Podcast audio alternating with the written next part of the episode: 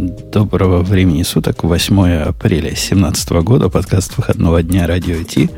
Выпуск гиковский, и даже, даже потому, что восьмое число, некоторые могли бы удивиться. Но поскольку первого не было, восьмое перенесли, это сложная математика, даже за пределами арифметики, где-то близко к высшей математике.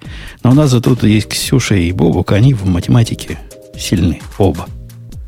Оба ну, я скорее физически, а Ксюша скорее морально. А ты прям математику поднимаешь на грудь? Подним, я буквально там могу, там, не знаю, томов 10 поднять, как нечего делать. Круто. Про, про Ксюшу Греба, конечно, спросил, может ли Ксюша на грудь поднять. И гнусно захихикал. Она даже положить может, мне кажется. Вот, и ты вместо Грея. Подлец. Антифеминист, шовинист. Они тоже люди, говорят. Сейчас, сейчас вот даже им голосовать разрешают. Кому, женщинам? Ну да, женщина. Ну, это недавно началось нововведение совсем. Да, да, да. Ну, вот в народе ходят слухи. Э, Вообще, пока мы далеко не, не ушли к э, нашим спонсорам и всему такому, хочется еще до спонсоров сказать, что это удивительно, насколько поздно женщинам разрешили голосовать.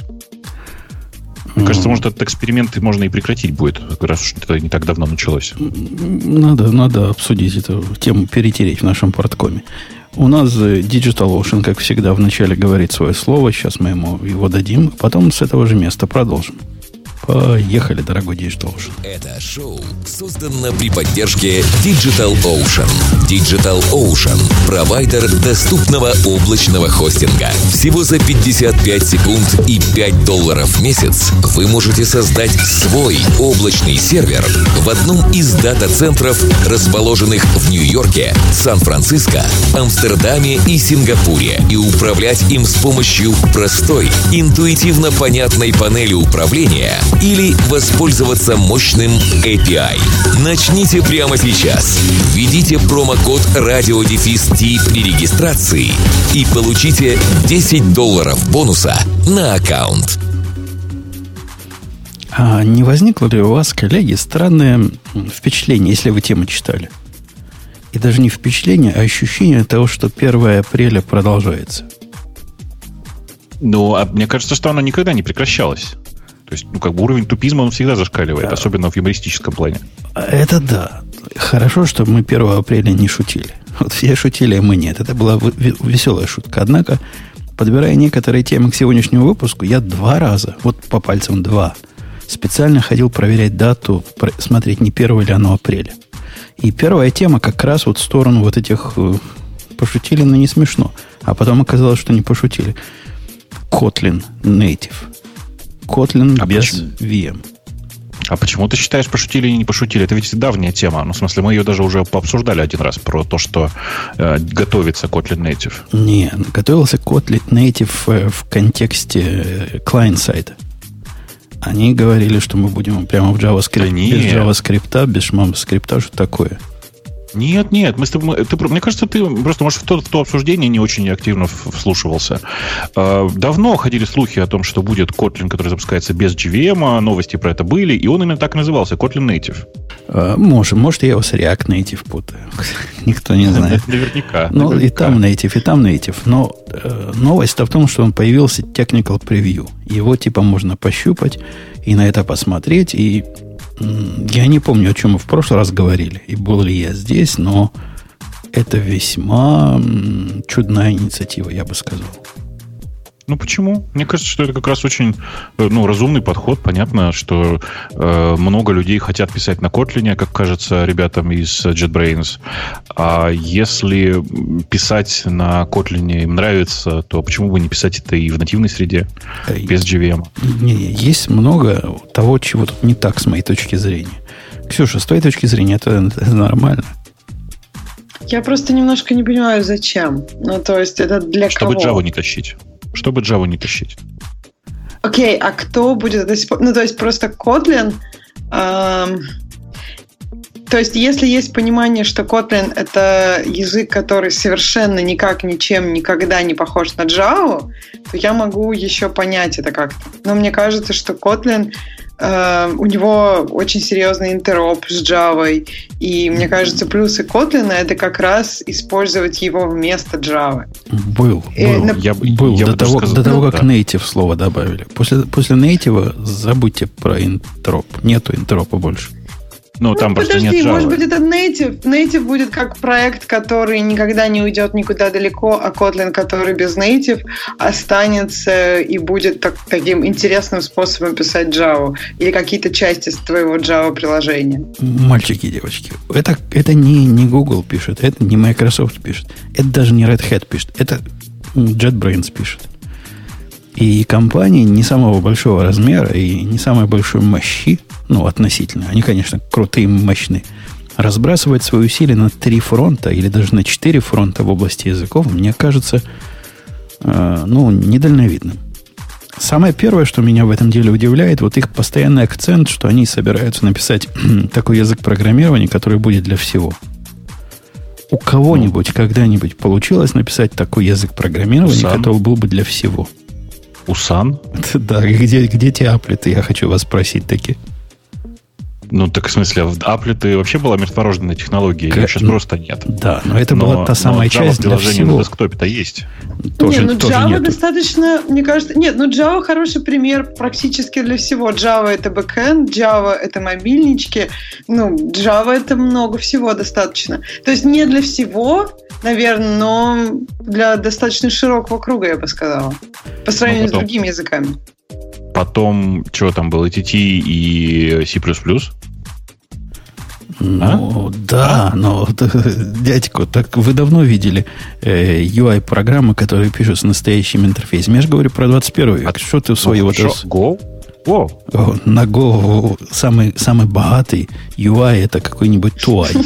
не, не, нифига, ты не знаешь просто. Э, Вчера буквально появился биндинг для э, Qt5 в Go. Ну, Вовок, ну это не так популярно, согласись. Ну, то есть, Ну, просто- Go это не язык для интерфейсов. Ну почему? Видишь, некоторые же пишут. ну, да. Я не знаю, скорее JavaScript больше, чем Go. Как бы JavaScript на Node.js пишут бэкэнд, и UI-чики тоже на JavaScript пишут. Ну, то есть, не знаю. У нас, у, нас, у нас есть реальность, когда эксперименты последней, и Бобук специально для старперов, последних 20 лет, ладно, последних А. 10 лет, написание вот таких cross-side овых штук, они заканчивались поразительным неуспехом. В кого угодно пальцем ткни, все, кто пытались либо с фронтенда пойти на бэкенд, либо с бэкенда пойти на фронтенд, э, привет разным Node.js, GWT и всем прочим, ну, как-то, мягко говоря, не взлетели. А тут очередная попытка Котлина. Мы сейчас взлетим. У нас будет един, а, один язык, практически какая-то переносимость каких-то частей туманная, и все это будет работать. Да никому это не надо будет. Никто этим не будет пользоваться. Ну, примерно столько же, сколько Scala и JS будут пользоваться этой балалайкой. У них в будущих планах первое, что они пишут, это э, iOS-приложение, э, reuse кода с Android. Ну, это просто настолько, ну, я бы сказала, звучит несколько странно, потому что нет проблемы одного языка на Android и iOS. C++ э, на Android можно через native использовать в Objective-C можно очень легко использовать. Но тут начинаются проблемы с тем, что ты хочешь э, добиться похо- нечто похожего. И то есть для игр это работает хорошо. Но если ты хочешь использовать нативные UI э, там, парадигмы на обоих платформах, то тут начинаются проблемы. И мне кажется, Kotlin, ну, это никак не спасет. Если бизнес-логику, то можно на плюсах было писать. В общем, очень, очень странный, мне кажется, подход. Я не вижу iOS-разработчиков, которые мечтают о Kotlin. Нет, нет, это Android-разработчики, которые мешают попасть на платформу, которая приносит деньги. Которым хочется попасть на платформу, которая приносит деньги. Ну, что им мешает? Напиши бизнес-логику на плюсах. Все сейчас пишут, а кусочек, очень тонкий кусочек андроида ты пишешь там на Java или на чем хочешь, и очень тонкий кусочек iOS, когда именно с Как-то она от- отвалилась чуть-чуть. Эй. О, например. о, видимо, связь восстановилась. Да. Э, Это первый, первый мой наезд. Ладно. Ну, вот эта мечта, я понимаю, это их такая, такой единорог. Вот этого единорога они поймают, и весь мир будет их. Ради бога. Пусть, пусть развлекаются, лишь бы мелочь не тырили по карманам. Ну, на самом деле, меня в этой истории с Kotlin Native беспокоит только одно. Это же, ну, э, Kotlin это штука, которая неотделима от джавских стандартных библиотек. О, и деле. это как раз то самое второе, такое жирное второе, которое делает первое как стоячего, действительно, как ту рыбку. Ну, ну, это действительно. Им, вы понимаете, что означает native Kotlin? Это означает, что никаких джаров подтягивать туда нельзя будет. Они прямо говорят, вы не думаете, не, не, не заработает. Это значит JVM свой написать. Не. Это означает, им надо написать свою стандартную библиотеку. Как минимум. И это вот, чтобы только, чтобы начать. То есть, это вот, чтобы, чтобы первый шаг сделать. А после этого их придут чуваки спросят, так скажут чуваки. Вы тут такие крутые, у вас со спрингом такая интеграция, как бы нам со спрингом из вашего нейтива теперь работать? Мы тут все на спринге все же сделаем. А ну, они я знаю, скажут. Что, а я знаю, что нужно отвечать в такой ситуации. Нужно взять, эм, э, короче, написать транспилер из Java в Kotlin и дальше просто использовать все на Kotlin. Причем... Не Нет, подожди, но у них же останется тут Kotlin, который ранится на JVM. Если у тебя все на Spring, ты будешь тот Kotlin использовать. А если ты хочешь на Raspberry Pi, они, вон говорят, C-функции вызываются, будешь из Kotlin дергать там какие-нибудь, все, что ты хочешь. Возьмешь себе сишных либо. Ну, то есть, просто непонятно, зачем тебе для этого Kotlin нужен немножко. Ну, тут в чатике нам пишет Юрий, что это другой язык будет. Э, если бы он был другим, это вызвало, смотри мою ремарку номер один, JetBrains не такая большая компания, чтобы разбрасываться на 10 языков. Нет, предполагается, что это язык такой же, просто с другой таргет э, платформой. Но на самом деле он будет реально не таким. И я, я вот практического use case не вижу для, для того случая, когда от Kotlin полностью отрывают всю их, э, все, их главный плюс, а именно мы поверх JVM, нам доступно все накопленное человечеством за последние 30 лет. А теперь они становятся на ту стезю, где какой-нибудь Go был, не знаю, 7 лет назад, 5 лет назад, в котором раз до сих пор существует, из которого разные сейлоны так до сих пор и не вышли. Они хотят вот в список этих лузеров попасть. Mm, ну, как, слушай, а почему ты их называешь лузерами-то? Есть же много людей, которые пишут на этих странных языках. Вот, например, люди на Go некоторые пишут. Ну, бывает такое. Но Go понадобилось много-много лет, чтобы достичь и, видимо, немало средств и ресурсов, чтобы достичь состояния, когда на нем можно писать, когда он вещь в себе. У Котлина это же было плюс огромный. Нет такой проблемы. Им не надо писать свою стандартную библиотеку у них есть. Им не надо писать чужие библиотеки, они все есть. Это все было прелестно. В этой новой парадигме, которая, я понимаю, Ксюша скажет, старая останется. Конечно, останется. Но мы же про новую говорим. В новой всего этого нет. В новой это вот голый скелетик, в котором даже вопрос, а какой там гарбич коллектор будет, э, тоже, так сказать, открытый пока. Мы, мы типа ссылочки пока считаем, от OPTR делаем, а там видно будет. И вообще дадим пользователям свои собственные э, стратегии управления памятью определять. Короче, э, мне кажется, что в истории с э, Kotlin Native, если хоть немножко так подводить какую-то черту, есть очень много слабых мест и непонятно, ну, непонятна целевая аудитория. Э, скорее всего, это люди, которые пишут на Kotlin и которым не хочется осваивать новый синтаксис. Но кажется мне, что таких людей ну, пренебрежительно мало. И что с этим делать, ну, я не знаю. Мне кажется, просто в какой-то момент этот проект прекратят, в смысле поддержку native, и не будут париться. Э, мне кажется, что если бы люди всерьез к этому подходили, в смысле к вопросу, как запис- за- запускать э, языки, бежу, бегущие поверх JVM э, на, в нативных платформах, то лучший способ, конечно, это попытаться сделать другой JVM как бы это, по-моему, единственный нормальный способ. Э, может, а зачем? Вот кому это нужно? Может быть, у них такие же резоны, по которым мы сейчас очень осторожно смотрим на JVM, а именно вот эти оракловские наезды. Может, и до них дошло, что есть не нулевое количество целевой аудитории, которая хотела бы то же самое, только без JVM. Если они в эту аудиторию целятся, то это, конечно, такой лонгплей. И я сильно сомневаюсь, что они ну, ладно, лет через пять вернемся, в эту студию поговорим, но пока об этом говорить ну, настолько рано, что просто ранее некуда.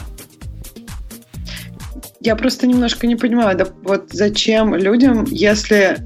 То есть, если им не нужен JVM, то почему бы не взять другие языки? Java, как просто чисто синтаксис, не кажется мне таким супер привлекательным э, языком. То есть мне кажется, вокруг Java хорошо то, что там, ну, то есть вот то, как пакеты, способ вот, пакетирования, мне кажется, удачный у Java. То, что очень много библиотек для Java удачно, то, что везде работает удачно.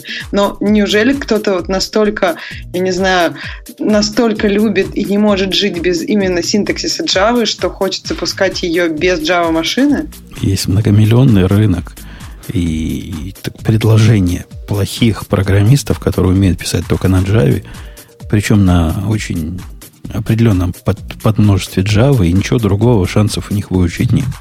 И чтобы вот так эту... Им нужны все эти библиотеки, вот правильно? Эту, вот эту армию задействовать, э, да, им, возможно, ну, я не знаю на Spring, какой-нибудь JE им нужен. Ну, что-нибудь такое заскорузло им надо.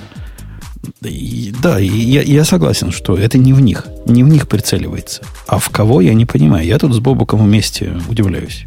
Нафига Казе Баян? Да. Что, у нас какие-то еще интересные темы есть? Или это главная юмористическая тема на сегодня? Не-не-не, есть, есть рядом другая тема, на которую, когда я посмотрел, я тоже посмотрел 1 или апреля. Потому что ну, такое всерьез быть не может. Ну, не может быть такое всерьез. Вы скажите, это, сери... это они серьезно? Убунта. Это серьезно? Или это пошутили просто с запозданием? Нет, это очень серьезная история, и, насколько я знаю, ее хотели объявлять 1 апреля, а, потому что Марк, он же из э, Южной Африки, а там, как ни странно, люди не очень празднуют этот праздник 1 апреля. Поэтому про это не подумали. Но э, британские его коллеги сказали, давайте, давайте лучше, вот давайте 5 ну, чтобы это, подальше от 1 апреля. Эта статья на уровне радио Ти переходит под покровительство Microsoft и будет теперь говорить только про их продукты, потому что Бобок у нас теперь их евангелист. Вот это вот такого рода шок, ужас и трепет. Ну, ну, не знаю, ну, наверное. Следующая версия Ubuntu, которая 18.04, выйдет на гноме. Мы забили на Unity, мы, в принципе, забили, так, между строк читается, на, вс- на весь вот этот рынок консюмеровский, будем сосредотачиваться на рынке серверном. Я правильно это подвожу? Ну да. Э, это замечательная новость, вы не поймите меня неправильно. Просто настолько неожиданная, что у меня теряются слова в моем словаре. Ксюша, ты как относишься к тому, что не будет больше вот этой, вот этой красивой юнити, которая с собой заслоняет весь ужас и кошмар типичного приложения гуевого для Linux? Я как-то... Интересный поворот, мне кажется. Наверное, они поняли, что этот рынок действительно не так велик. Что люди, которые хотят Unix и хотят консольку, они могут купить Mac и с консольки заходить куда они хотят. Ну, то есть... Бобок обязан вставить сейчас про Microsoft. Бобок, ты же от них теперь. Скажи, что в Microsoft есть э, консолька теперь. Ну, консолька-то есть. Просто для этого нужно столько всего сделать, что, конечно, проще купить Mac. Э, я меня что удивляет? Меня удивляет, что если у них хотя бы такие мысли в голове были, почему они не послушали наш подкаст сколько лет пять назад, когда мы издевались, может даже больше, над одним процентом, до которого Linux Desktop пытается достучаться. Они тогда должны были нас послушать и понять, что с рынком у них действительно проблемы. Ну, они хотели попробовать, я так понимаю. Они хотели попытаться расширить эту аудиторию людей, которые могут использовать, ну, теоретически могут использовать Ubuntu. Может быть, они хотели пойти в школы более активно. Ну, то есть, наверное, они хотели расширить эту аудиторию, но, видимо, как бы оказалось, что ее все-таки нет. Этот один процент и, возможно, даже меньше не был достаточным для них, достаточной для них причиной продолжать всю эту катавасию. Э, я сильно подозреваю, что даже из этого одного процента примерно 7% были тех, кто полюбил это Unity. И вы понимаете, на что я намекаю. Ну, слушай, э, все-таки отказ от Unity это не означает отказ от всего десктопа. Они всего лишь реально решили больше не заниматься разработкой своей собственной оболочки. А мне кажется, что это именно означает отказ от десктопа и отказ от того, чего люди видят. Они тут прям, прямо между строк говорят, что мы будем концентрироваться теперь на клауде и на Internet of Things. И вот это те места, в которых мы можем, значит, рулить и бибикать. Я на 333% согласен. Это те самые правильные места. Никаких других мест им не надо. Э, на самом деле, в, за закрытием Unity все упустили гораздо больш, большую новость, потому что отказ от разработки Unity 8, которая раз, разрабатывалась уже очень долго, это, в общем, не, ну, ерунда. Э, вернуться на гном, ничего страшного. Будут выпускать переточенный немножко гном, который похож немножко на Unity. Но они же отказались от э, своих планов по Ubuntu фону.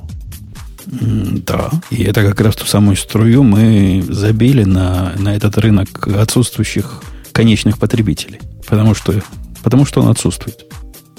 И, и вот интересно, что это решение, судя по всему, очень-очень свежее, потому что я был на Mobile World Congress, это было вот недавно, буквально в феврале, и они все еще показывали там Ubuntu Phone, Unity на планшетах, э, общий интерфейс, ну, единый интерфейс десктопа и мобильного, вот это вот все.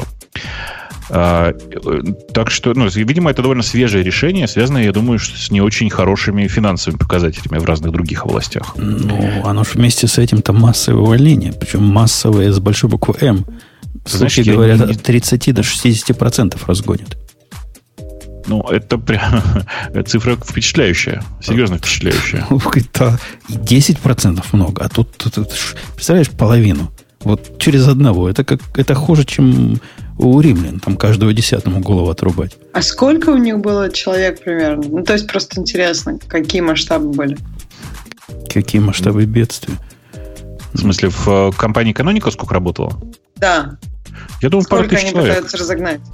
То есть несколько тысяч человек, и если они разгонят половину, тысячи человек. Ну да, это огромное количество. Нам подсказывает, просто, если нам подсказывает было, слушатель, человек. что это вроде как не... Я читал, что это от, от всего персонала, а нам слушатель утверждает, что это от разработчиков Unity а не всего каноникала. Зуб не ну, дам. Может, зуб не дам. может быть, может быть. Я, я просто я помню, что типа году в 14 у них было около тысячи, и они очень быстро набирали. Э, и, соответственно, типа там сейчас, наверное, в районе пары тысяч человек, из них Unity занимается, ну, человек 300, наверное. 200. Ну, то есть много, что вы думаете? Ну, окей. Но все равно жуткие ковровые бомбардировки.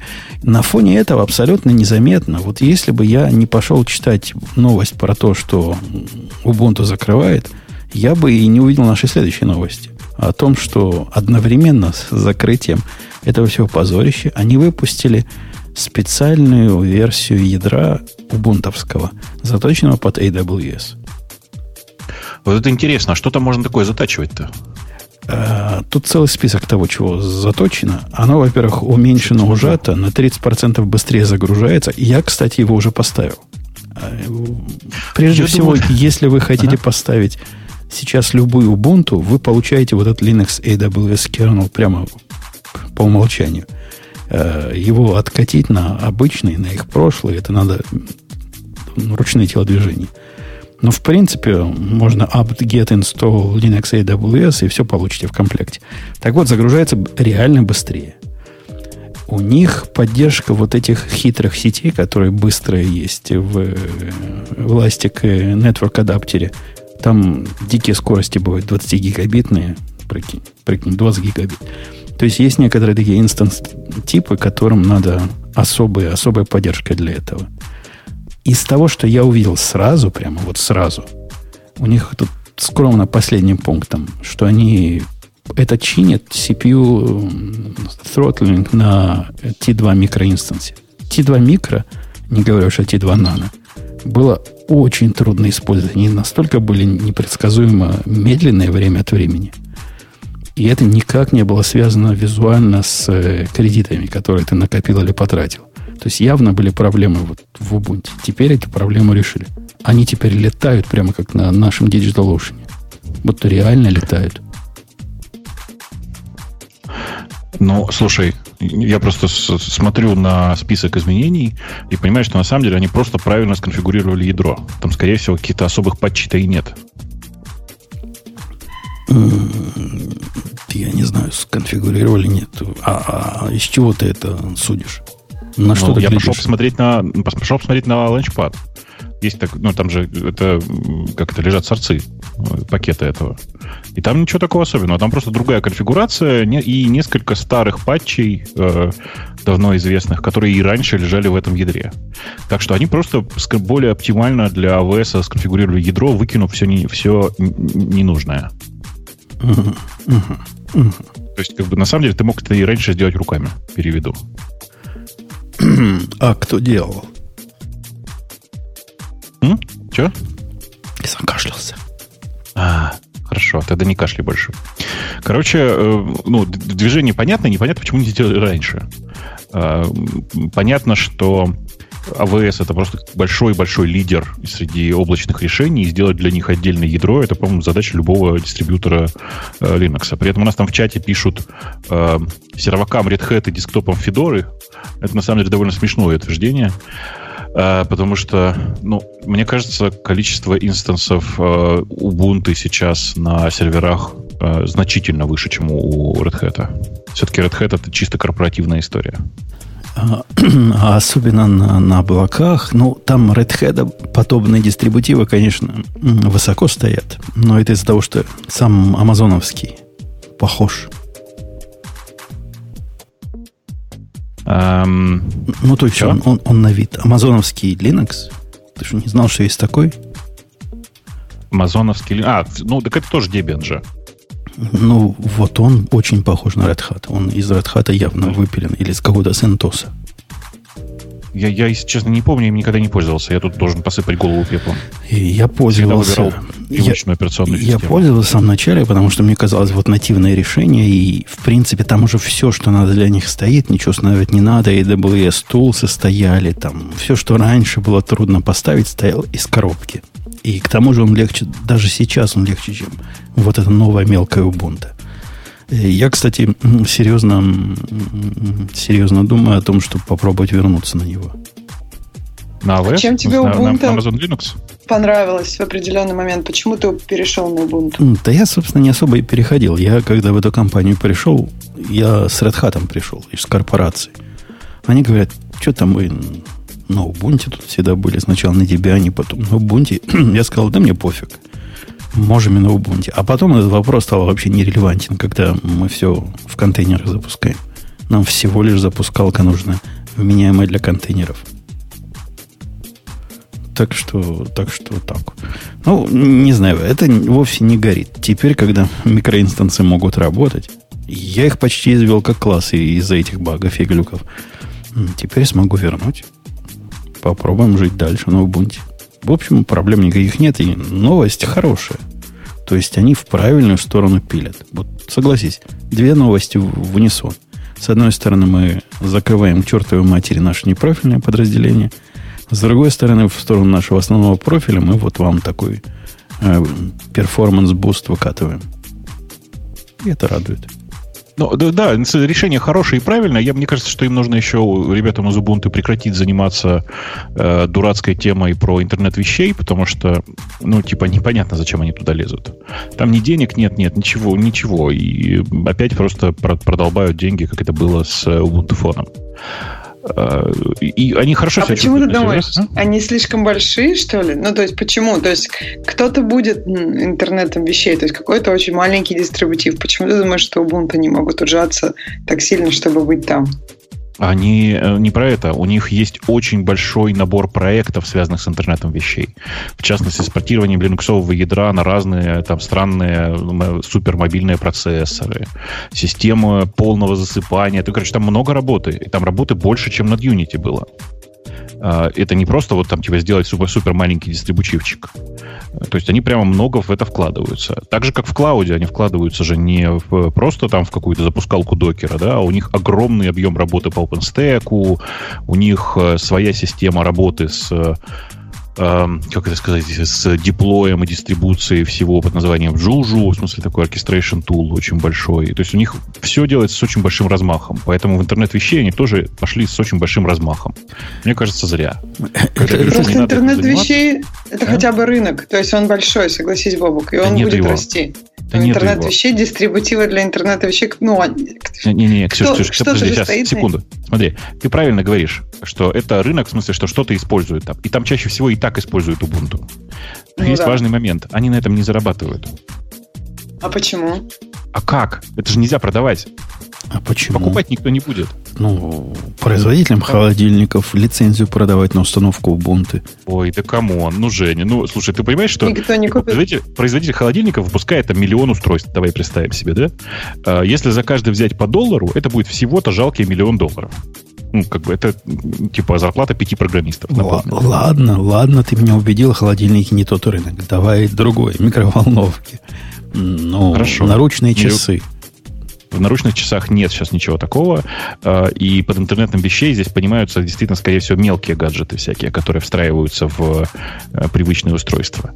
Короче, но э, э, по большому счету там проблема в том, что никто из этих производителей не готов платить. В каждом из этих производителей есть своя команда, которая так или иначе занимается Linux. Собрать супер минимальный дистрибутив, ну, господи, мы все знаем, там это ничего не стоит сейчас.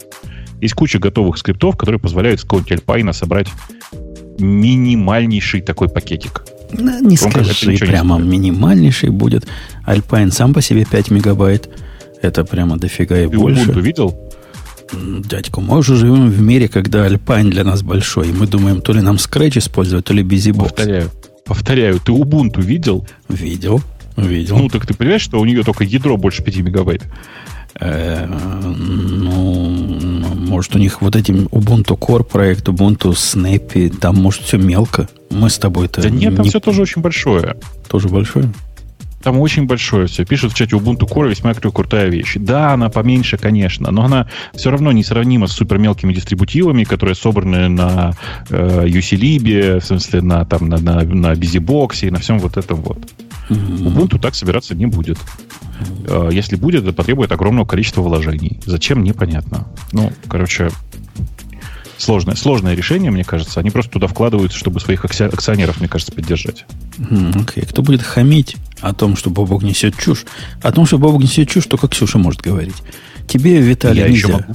Тебе, Виталий, нельзя. Мы ему тебя за это забаним.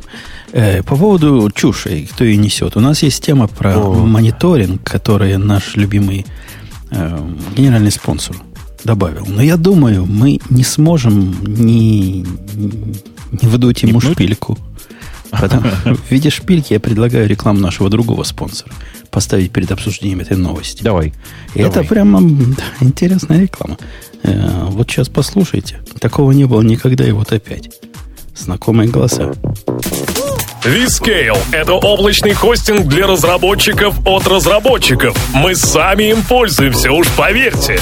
Помимо стабильности и высокой производительности, у Vscale есть почасовой биллинг, короткие пинги, быстрая и надежная сеть, снапшоты для восстановления и клонирования, панель управления для людей, много реально популярного ПО и, конечно, Application Programming Interface для автоматизации и управления. Мы любим опишечки, знаете ли.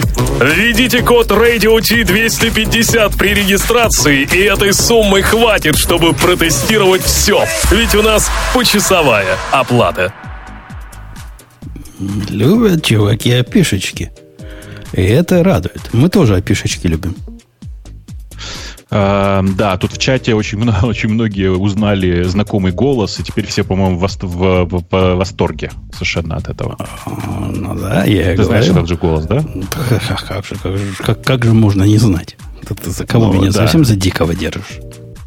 Да, там пишут Кураж Бомбей. Это не просто Кураж Бомбей, Бомбей, это лично Денис, э, который, собственно, все это и озвучивает. Он, ну, просто Кураж Бомбей название студии. А, Теперь мощный API уже не главный хит. Теперь Конечно, мы теперь любим любим опишечки. знаете ли. Да, да, да. а, по-моему, это отлично просто. Да, и, кстати, удивительный, прав- правда, голос. Вот задумайтесь на секунду, насколько у него во всех переводах, он же, он много переводит сериалы. И каждый голос, это каждый актер в этом сериале озвучивается его же, в смысле, Денисовым голосом, просто с очень разными и узнаваемыми при этом интонациями. Прям вообще, конечно. М, Не, Красавчик. погоди, он же не всех переводит. Пенни он не переводил. Там же женский Да, голос. по-моему, тоже у него есть, э, ну, я помню просто, я была на его токе даже, и он рассказывал, что у них несколько человек в студии, то есть он не, Да-да, не сейчас только- у него несколько человек в студии. не, но- не- не- не за всех говорит. Да- Да-да-да, я же говорю, сейчас у него несколько человек в студии. Найдите старые его переводы и послушайте. У него там один его голос, его собственный. Который используется для, ну, типа, с разными интонациями используется для разных персонажей. И прям такой очень приличный актерский скилл. Прям очень круто. Наш Я люб... поэтому и сказал, что это не Кураж Бомбей, а лично Денис. Да. Наш любимый Digital Ocean, несмотря на это, на все. И несмотря на то, что опишечка рвет э, мощные API, ну, реально как стоячего, э, попытались ответить. Несимметрично. А именно выкатыванием э, мониторинга. И это вот я тут вместе с Бобуком, который всегда говорит, это баян, об этом, значит, уже, уже все сороки балакали давно. Да, действительно, были какие-то беты, и где-то мониторинг уже можно было подключать, но тем не менее теперь он э, в GA появился, то есть доступен всем по нажатию одного, одной птички. Стоит правильную цену. То есть ничего не стоит вообще. Включай. Не хочу безвозмездно, то есть даром. Хорош, прекрасен, минимален и понятен в использовании. Пока не допилен, но тем не менее это, это лучше, чем ничего. Я не, не очень понимаю, зачем. Погоди, погоди. Вот ты заходишь на DigitalOcean панель. У тебя там... Я не захожу. Ну, а представь, вот упился ты, зашел, и видишь, там у тебя 10 сервисов. И ты хочешь посмотреть, как твой конкретный сервис себя ведет. Какие у него там графики, как он там CPU потребляет, как он с сетью общается. Со стороны глянуть на твою, так сказать, э, твой, твой, твой флот серверов – нет, давай, давай вот сейчас на секундочку. Вот смотри, вот DigitalOcean. А, ты понимаешь, что для того, чтобы эта штука работала, ты на своей виртуалке должен поставить набор пакетов их. Ну да, когда... Прочитал же, да? Ты не руками их ставишь. То есть они тебе ставят, когда ты включаешь мониторинг они тебе ставят... Нет, не так. Ты, они тебе ставят на новых инстансах, когда ты включаешь, а если нет, тебе нужно ручками добавить нужный PPA и поставить пакетики. Ну да, ну да. А, теперь внимание. Просто я не знаю, ты туда заглядывал или нет. Ты понимаешь, на чем это написано? Нет. Это по HP. По HP? Это по HP. Я думал, это Perl. Нет, это по HP. Судя по тому, какие PPA они ставят, это по HP. 5-6. Ну, окей. А ты я против того я... же, а ты против того же. Я, я с тобой. Я против того же PHP у себя запускать. Вот да я тоже. не знам, не знам от кого. Просто ты понимаешь, как бы это, ну, книга Левитного однозначно говорит, что нельзя на одной кухне готовить мясное и молочное. Но Go и PHP на одной машине тоже запускать, мне кажется, трефно. Хотя Бобок на самом деле лукавит. Мы-то с Ксюшей понимаем, почему он против не знаю, Ксюша, мне кажется, только что куда-то отошла. Отошла? Но если бы она была, она бы сказала. Потому что в примере в их, э, где они пишут, как сконфигурировать нотификации, там практически твою аватарку украли нагло, без разрешения. Видимо, поэтому ты теперь возмущаешься. Я возмущаюсь, потому что мне кажется некошерным запускать, ну, короче, писать такую систему, которая собирает данные на PHP. В общем, ну, я, просто... я с тобой согласен. А под каким оно... Надо посмотреть внимательно. Под кем оно бежит? Не под рутом я ли? Я говорю. Я про это и говорю. Понимаешь, там, там куча вопросов сразу возникает. Это, это, во-первых, под кем оно бежит, что там оно делает, э, не жрет ли оно CPU, понимаешь, потому что ты же за это платишь. А, ты платишь, типа, типа кажд... людям кажется, что запустили бесплатный мониторинг. Он на самом деле не бесплатный. Он за счет вашего CPU работает. Он у тебя от, от, от, отжирает твой CPU. Понимаешь? Э, а каким образом конкурентные организации делают это без установки агента? Они умеют со стороны смотреть на виртуалки и снимать с них показания? Ну, такого я нигде не видел. Там обычно это делается так, оно по SSH заходит, запускает э, систему для сбора, из STD ее забирает. И Там ничего подобного. Ты смотри, мониторинг AWS ничего оно такого не запускает. Мониторинг AWS, кажется, с агентом же работает, нет? Нет, никакого агента. Берешь, ставишь а любую там, систему. А там же нет мониторинга по процессового, да? Там только общая нагрузка. Только общая нагрузка, CPU. Ну, ну, все вот эти вещи, которые можно снаружи померить. Ну, это, это и снаружи по виртуалке берется, вот и все. Да, ну, может, и эти в основном все снаружи по виртуалке берут, а разные интимные вещи – ну, возможно, понимаешь, возможно. Но меня даже меня это смущает здесь даже то, что на существующем дроплете тебе рекомендуют выполнить функцию э, curl э, pipe Понимаешь? Не, ну что Юрий несет? Не умеет агент под рутом. Да нет никакого агента. Ну, ну что вы, как дитя малое. Поставьте какую-нибудь голую операционную систему. Без всякого агента вам будет CPU мониторинг, диск IO мониторинг, Ну, Э, конечно, оно- они это собирают прямо с, мониторинг. с- с виртуалок. Ну, лучше иногда образом. жевать, чем говорить. Э, А я с тобой не согласен. Ладно, PHP, ладно. А давай закроем глаза на то, что это PHP. Ну вот не было раньше, а теперь появилось. Оно даже со Slack умеет общаться. Даже имейл умеет посылать. Нотификации можно сделать, когда у тебя прыгнуло выше какого-то лимита. Ну, это же красота. Ну, народ-то с мониторингом плохо дружит. Ну, вообще плохо дружит. Настроить какую-нибудь систему мониторинга целое дело, а здесь все в 2-3 клика, и хоть какой-то мониторинг есть. Ну, пусть он жирает у тебя за это 20% CPU. Ладно. PHP будем платить PHP налог. Дань. Мне кажется, что, мне, кажется, мне кажется, что сейчас настолько просто ста- поставить существующий какой- какой-нибудь монит какой-нибудь и прочую систему, и прочие готовые системы для мониторинга, что непонятно зачем. То есть ты считаешь, что им нужно было монит просто всем поставить? Нет, я считаю, что нужно было просто в дефолтную поставку включить монит и не париться. Ну, неправда это, что много-много людей смотрят на нагрузку через э, панель своего э, провайдера. Ну, Чего? Я с тобой согласен, но если ты считаешь, что для Васи с улицы или для Джо, который раньше мел тротуар, а теперь выучил JavaScript, поставить и сконфигурировать монит, это вот такая простая вещь, как для тебя, так ты таки сильно ошибаешься. Ну, есть куча готовых пакетов, готов... есть, господи, можно из докера развернуть по, по- по- этот самый, запустить готовую систему мониторинга. Ну, то есть, это же пр- правда сейчас довольно такая простая процедура. Зачем было городить новую такую систему, непонятно. Для монита надо еще одну виртуалку, пишет Валентин, и он в корне ошибается. Он просто не представляет, как монит работает. Никакой Ага. виртуалки не надо еще одной. Его можно запустить прямо как в систем вашем любимом, убунтовом, либо в виде докера контейнера, который будет прекрасно работать. Так и работает. У меня они сидят на каждом, как они и должны сидеть, на каждом инстансе в виде своем собственном контейнере. Хотя тут, Бобук, возникает целый ряд вопросов, которые тебе кажутся вот это хихоньки-хахоньки, потому что ты умный. А на самом деле они не такие простые. Ну, представляешь, запускаешь ты монет в контейнере. Запустил, да? Ну, А теперь тебе надо какой-то рестарт процессов там. им, ну, если какой-нибудь engine упал, его поднять. Доступа к пидам у тебя нет по умолчанию. Тебе надо контейнер Мне- особым образом запускать, чтобы он пиды видел. Эти самые. во-первых, все так. э, Но э, я-то считаю, что мониторинг должен заниматься мониторированием. А рестарты — это вообще задача другого процесса. И я с тобой согласен. Вот сто процентов. Поэтому я тебе другой пример приведу. А тебе надо проверять какие-то лог-файлы на включение каких-то ворнингов. Ну, это ж что еще мониторят? Правильные Ну. чуваки. А как ты их увидишь, эти лог-файлы? Ты бежишь в контейнере. Тебе Ну надо что? доступ к чужим э, волюмам, Ну, чужих зам- контейнеров. замапил, замапил на редонли ло- логи, да и все. Да, да, да, да. Это тоже не так просто. Потому что что значит замапил на редонли логи? У тебя монит бежит на уровне инстанса, а композы бегут на уровне сервисов. И вот, это, Ну, вот слушай, эта проблема, это же- я не говорю, что она не решается. Я ее решаю нет, каждый Жень, день постоянно и Женя, прелестно.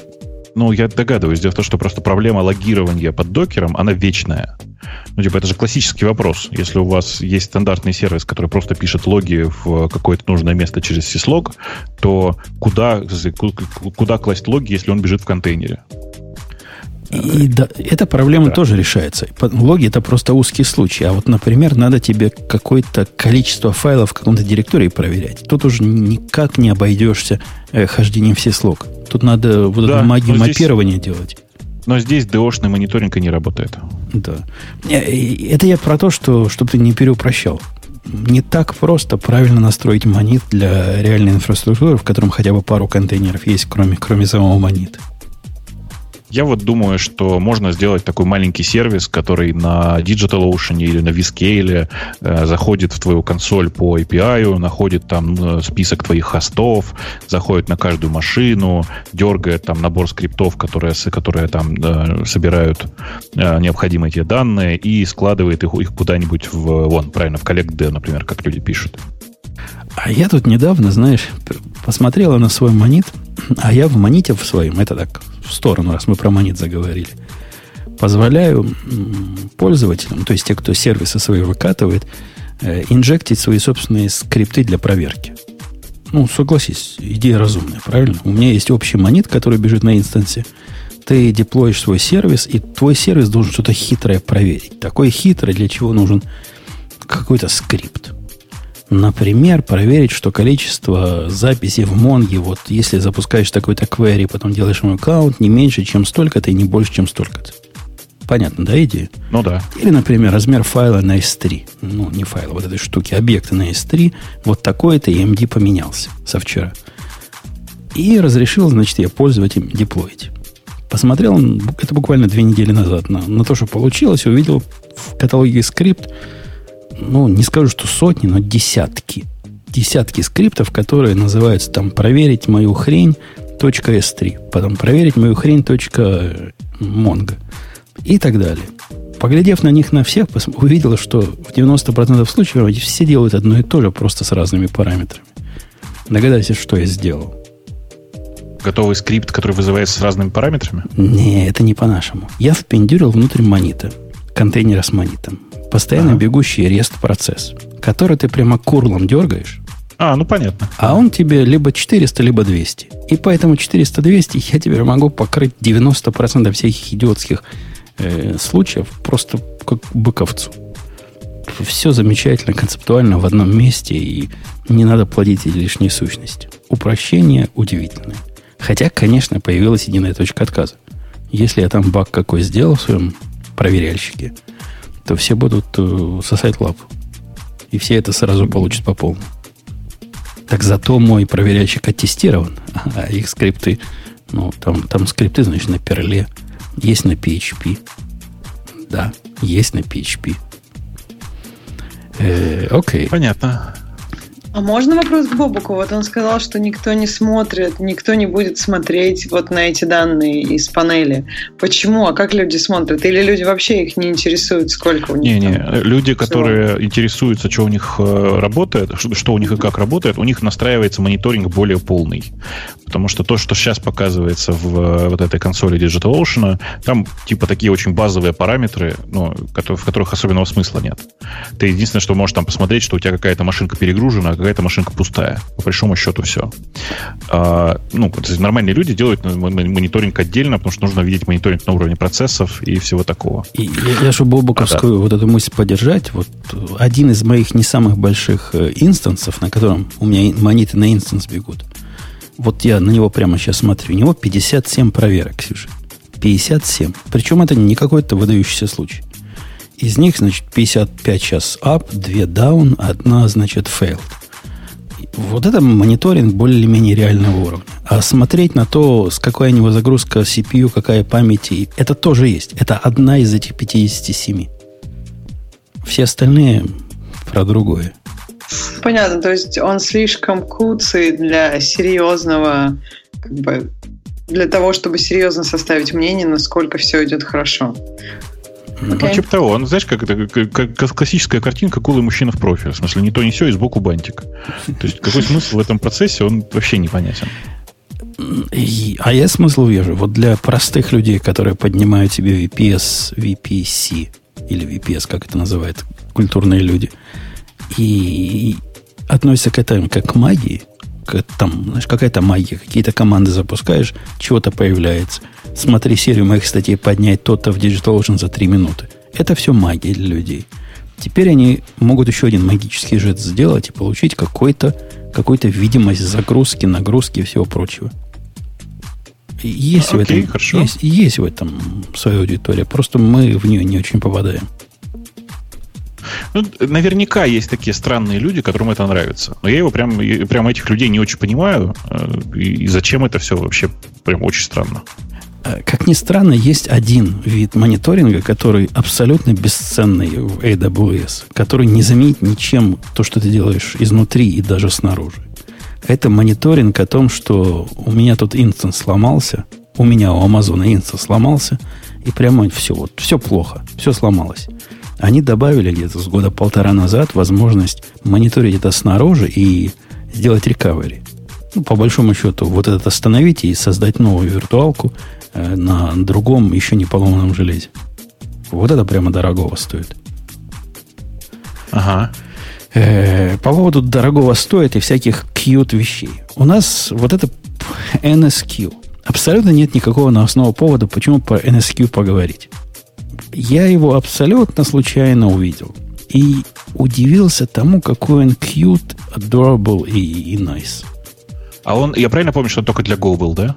Не, нет? он для всего, он просто на Go написан. Но там есть и клиентские библиотеки для питона совершенно точно. Я пытаюсь вспомнить, использовал ли я его или нет. А, по-моему, я его использовал, причем, если я правильно помню, у них чистый message queue, и поэтому пришлось писать э, такой уровень для поддержки RPC отдельно. Ну да, никакого RPC, может, кто-то уже написал, но они не для того. Этот продукт от Bitly, если я правильно понимаю. Они там Bitly все время да, упоминают. Да, да, да, точно, я его использовал уже, да. Угу. Но он действительно cute. Он как щеночек. Вот если смотришь на него по сравнению, например, с ActiveMQ. ActiveMQ это такой, такой бегемот. Наполовину, наполовину зарылся в болото. Если смотришь на Rabbit а, то он прямо не кролик. Он, ну, ну не кролик. Ну, кто? Кто тебе Rabbit напоминает? М-м, не знаю. Ну, бегемот. Да. Что-то между бегемотом как... и щенком? Какой-то такой зверь, серьезный зверь. Прямо палец ему в рот не клади, откусит. Носорог, и... в общем. Да. да. А вот это, это щеночек. Это такой, такой папи. Такой замечательный щеночек. Он прыгает весело, умеет мало что, но в принципе вот тапочек принести может, а что еще надо? Ну, на самом деле, если внимательно на него посмотреть, на этот самый NSQ, это просто такое, это как это хранилище месседжей с э, API по HTTP и простым лукапом, э, как это, простым лукапом сервисов. Это несколько больше. Вот эти ребята, которые вы писали, это, они вначале Simple чего-то, Simple Q у них это называлось, или Simple чего-то, что с Simple было, первая версия этой балалайки. Э, их э, конфигурация, Simple Q да, называлась, она удивительна. То есть, частично она напоминает, вот видно, что на кролик, с кроликом они знакомы. Они просто вещи по-другому назвали. То, что в кролике называется эксченджами, здесь называется топиками, чтобы запутать население. Потому что топики в RabbitMQ тоже есть. Это совсем не то же самое, что топики в NSQ. А то, что называется Q в Rabbit, называется здесь channels. И, собственно, на этих двух абстракциях все заканчивается. Его кьютоватость в его простоте. В этой штуке нет, в общем, ничего больше. Вот все, что я рассказал, это все. У тебя есть место, в которое, которое типа вот этот exchange, твой топик, в которого ты паблишь свои сообщения. С этого момента ты можешь создать каналы, которые являются всего лишь fan-out из этого топика. То есть пришло сообщение, оно в пять э, каналов ушло. Понятно, да, до этого момента, Ксюша? Да, конечно. Кроме того, к каждому каналу ты можешь подключить больше, один или больше консюмеров. Если один consumer, то ты получишь все сообщения, и каждому каналу по консюмеру они все получают копию. Если ты подключаешь много консюмеров к одному каналу, они между собой это делят там раунд-робином и случайным выбором. Вот это такие архитектуры на, на этой штуке можно построить. Удивительно, но факт, что процентов, наверное, ну, не скажу 90, но 80 всех реальных архитектур, которые люди строят, они, в общем, вот этим покрываются. Ну, я просто не очень понимаю, какой тебе смысл в NSQ, когда все то же самое, минус HTTP доступ есть в Redis. Ну, не знаю. Не знаю. По- по-моему, ты радуешься этому NSQ исключительно потому, что он маленький и на Go написан. Он маленький, его, у него zero configuration, прям реально его не надо конфигурировать. Его поднимаешь, и рядом с ним поднимаешь, э, для наших слушателей скажем, что в принципе можно один NSQD поднять, и этого хватит. И прямо с консюмера коннектишься, причем коннектишься ко всем. У них вот таким образом failover на стороне клиента устроен. Ну, примерно как у Монги, когда клиент знает все хосты, к которым надо приконнектиться. И, по-моему, когда ты паблишишь, ты паблишишь в несколько сразу со стороны консюмера. Когда ты потребляешь, ты потребляешь один или больше. То есть тут случай, когда у тебя приходит несколько э, дупликатов, он более чем реален. Исходя из теоретических соображений и того, что я прочитал. И да, клиенты должны быть готовы к тому, что могут несколько, ну, хотя бы один придет. Скорость велика, простота удивительна. Если рядом ставишь э, лукап их штуку, то вообще тебе не надо привязываться к конкретному знанию, где тот или иной сервер бежит. Это Скажи, простота, а которая да. лучше воровства. А ты смотрел там, какие накладные расходы на создание нового, как то топика называется, да? В чем, в чем расходы измеряются? Ну, в, во времени, в памяти, во всем подряд. Но сейчас давай попытаюсь объяснить. В чем проблема э, текущего NSQ для меня? В том, что мне чаще всего message нужен в формате условно RPC. Что это означает? Это означает, что ты отправляешь сообщение в, в, в одну сторону и должен в какой-то момент пони, по, по, получить результат с той стороны. Как это делается в большинстве случаев с Message Queue? Ты отправляешь сообщение в очередь, э, в котором пишешь, а ответное сообщение я получу в очереди такой-то. Ну, типа... Это один из способов. Да. Второй способ, это когда в твоем сообщении есть какой-то correlation ID. И ты потом... Ну, а это же то же самое. Ну, да. Ну... По большому счету то же самое ведь. Ок, ок. Э, в случае с NSQ это делается вот реально по первому, по, по первому способу, то есть ты, ты говоришь, а я хочу получить ответ на, э, этот, э, на это сообщение в топике таком-то, буду там ждать. И кажется, что я, к сожалению, давно не смотрел, в смысле, это довольно старый проект NSQ, ему там по пару-тройку лет уже. Э, в тот момент, когда я этим пробовал и почему я перестал им пользоваться, потому что накладные расходы на новый топик были довольно велики. То есть, грубо говоря, если у тебя есть один, там, ограниченное количество этих самых пайпов, ограниченное количество, э, как правильно это называется, пулов сообщений, то никакой проблемы нет.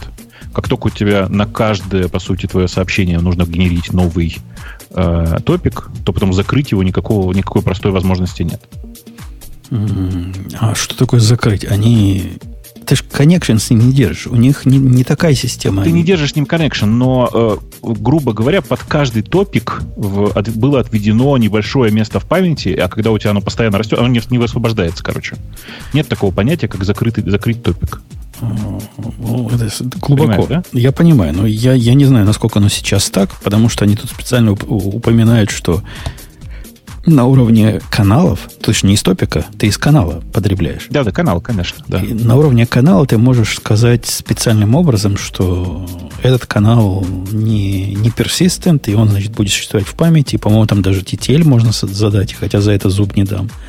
Мне показалась любопытная концепция, когда ридер... Э, я такого и в других не видел просто местах.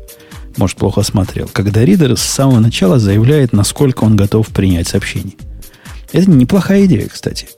То есть после того, как ты сделал Connect, потом сделал subscribe к какому-то какому-то channel, и после этого ты ему говоришь ready принять 10. И вот больше 10 тебе не придет.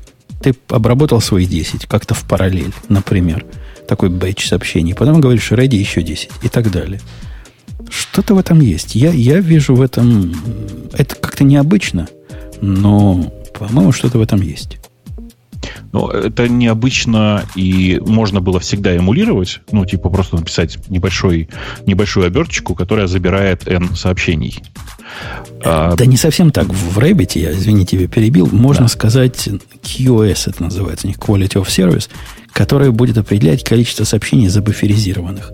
Это почти про то же самое, но не то же самое.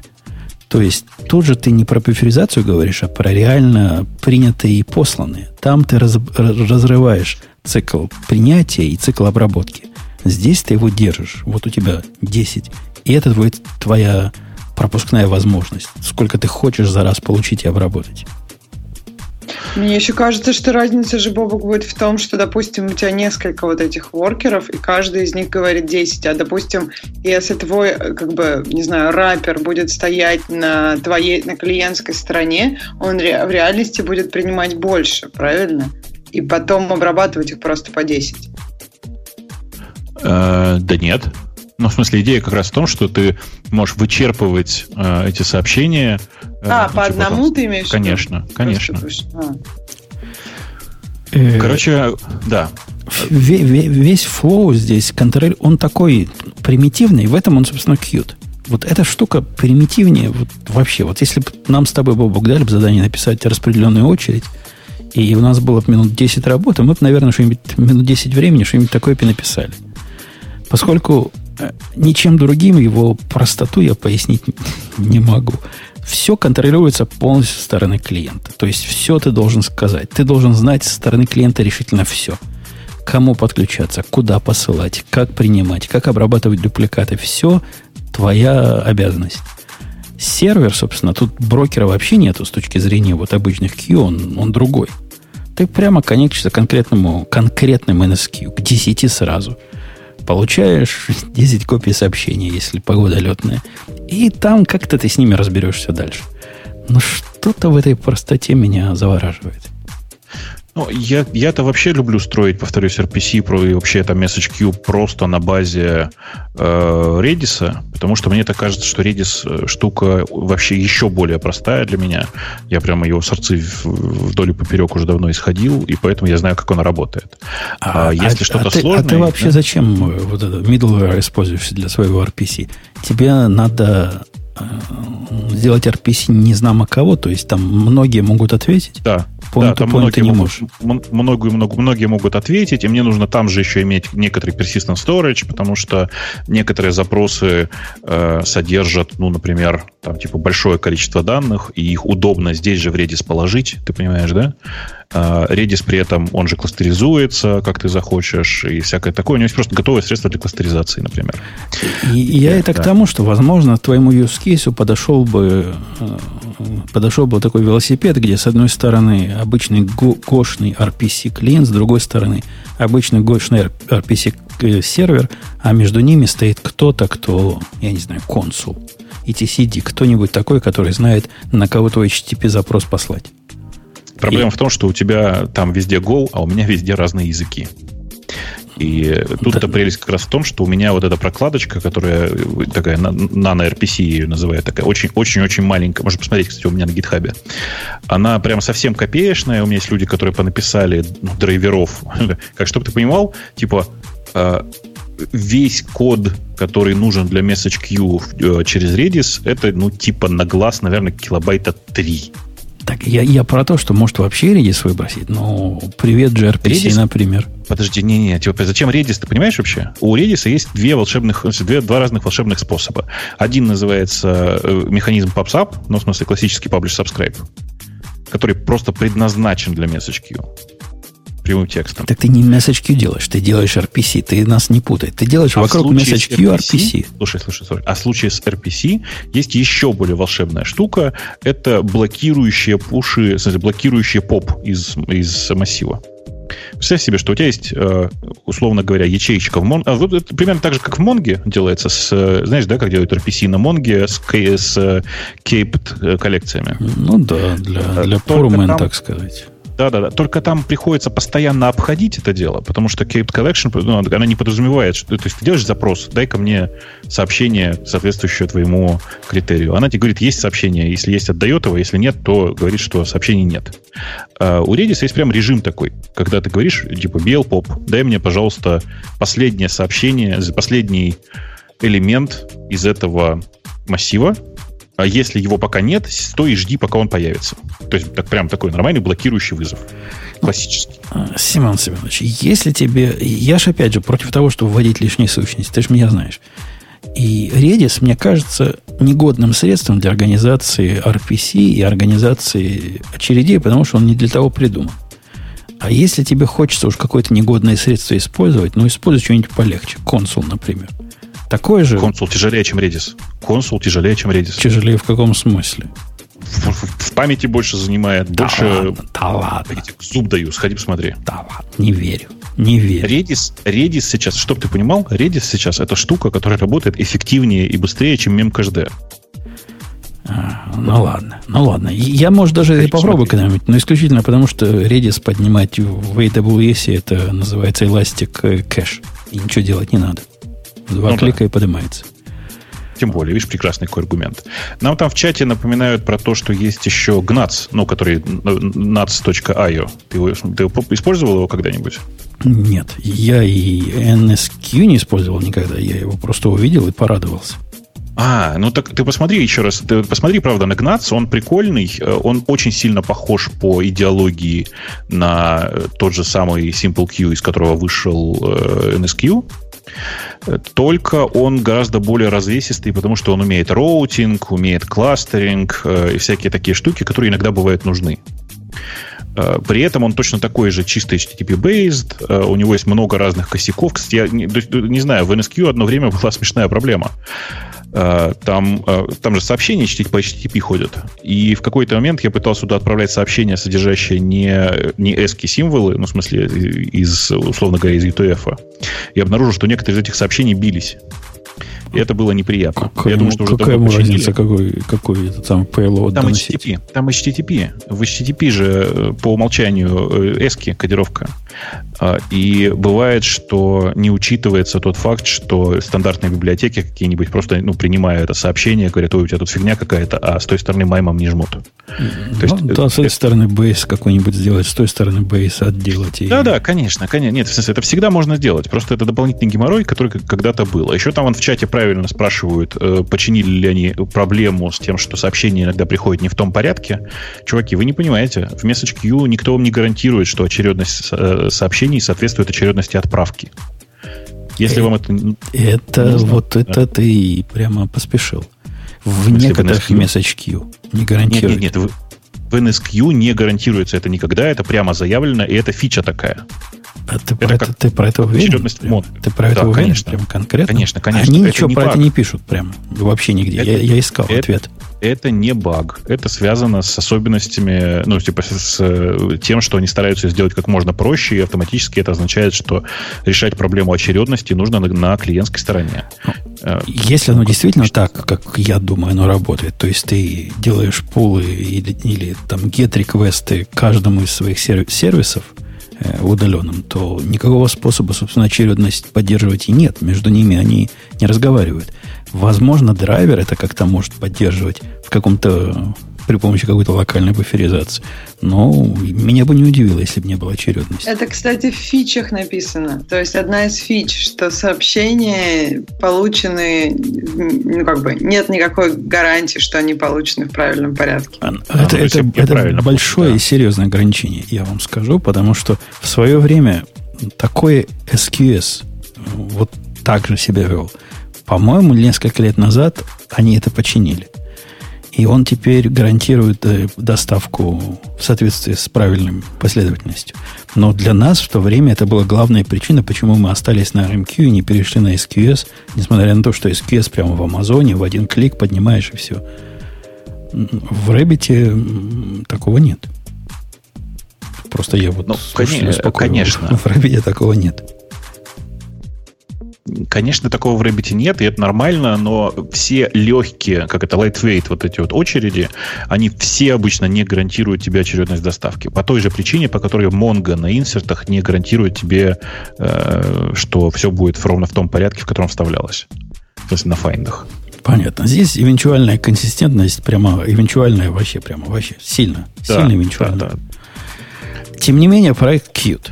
И если мне понадобится что-нибудь такое, где вот эти все факторы не важны, а я вижу массу случаев, где такие факторы не важны, больше половины, то очень, может быть, я его попробую. Я хочу э, тебе еще посоветовать очень странный сайт. Он называется qs.io.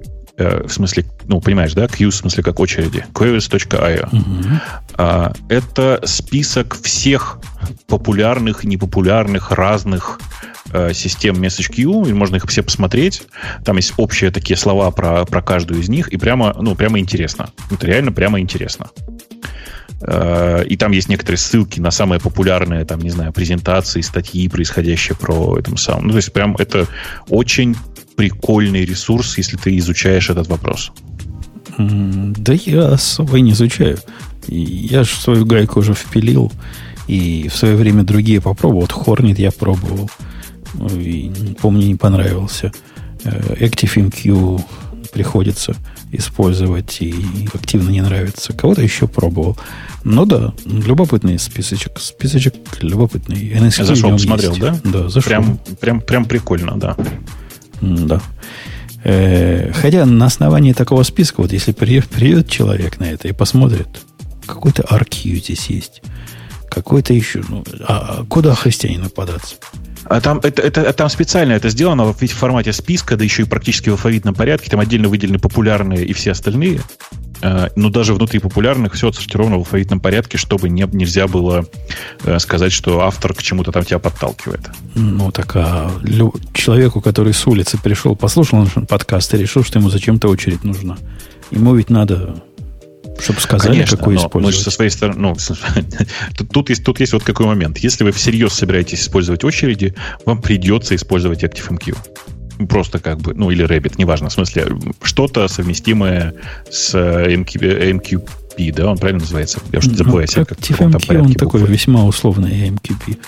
Ну, Rabbit используйте и, и, и, и да, и все. И забудьте о всех остальных. Короче, все, что угодно, подходящее для MQP.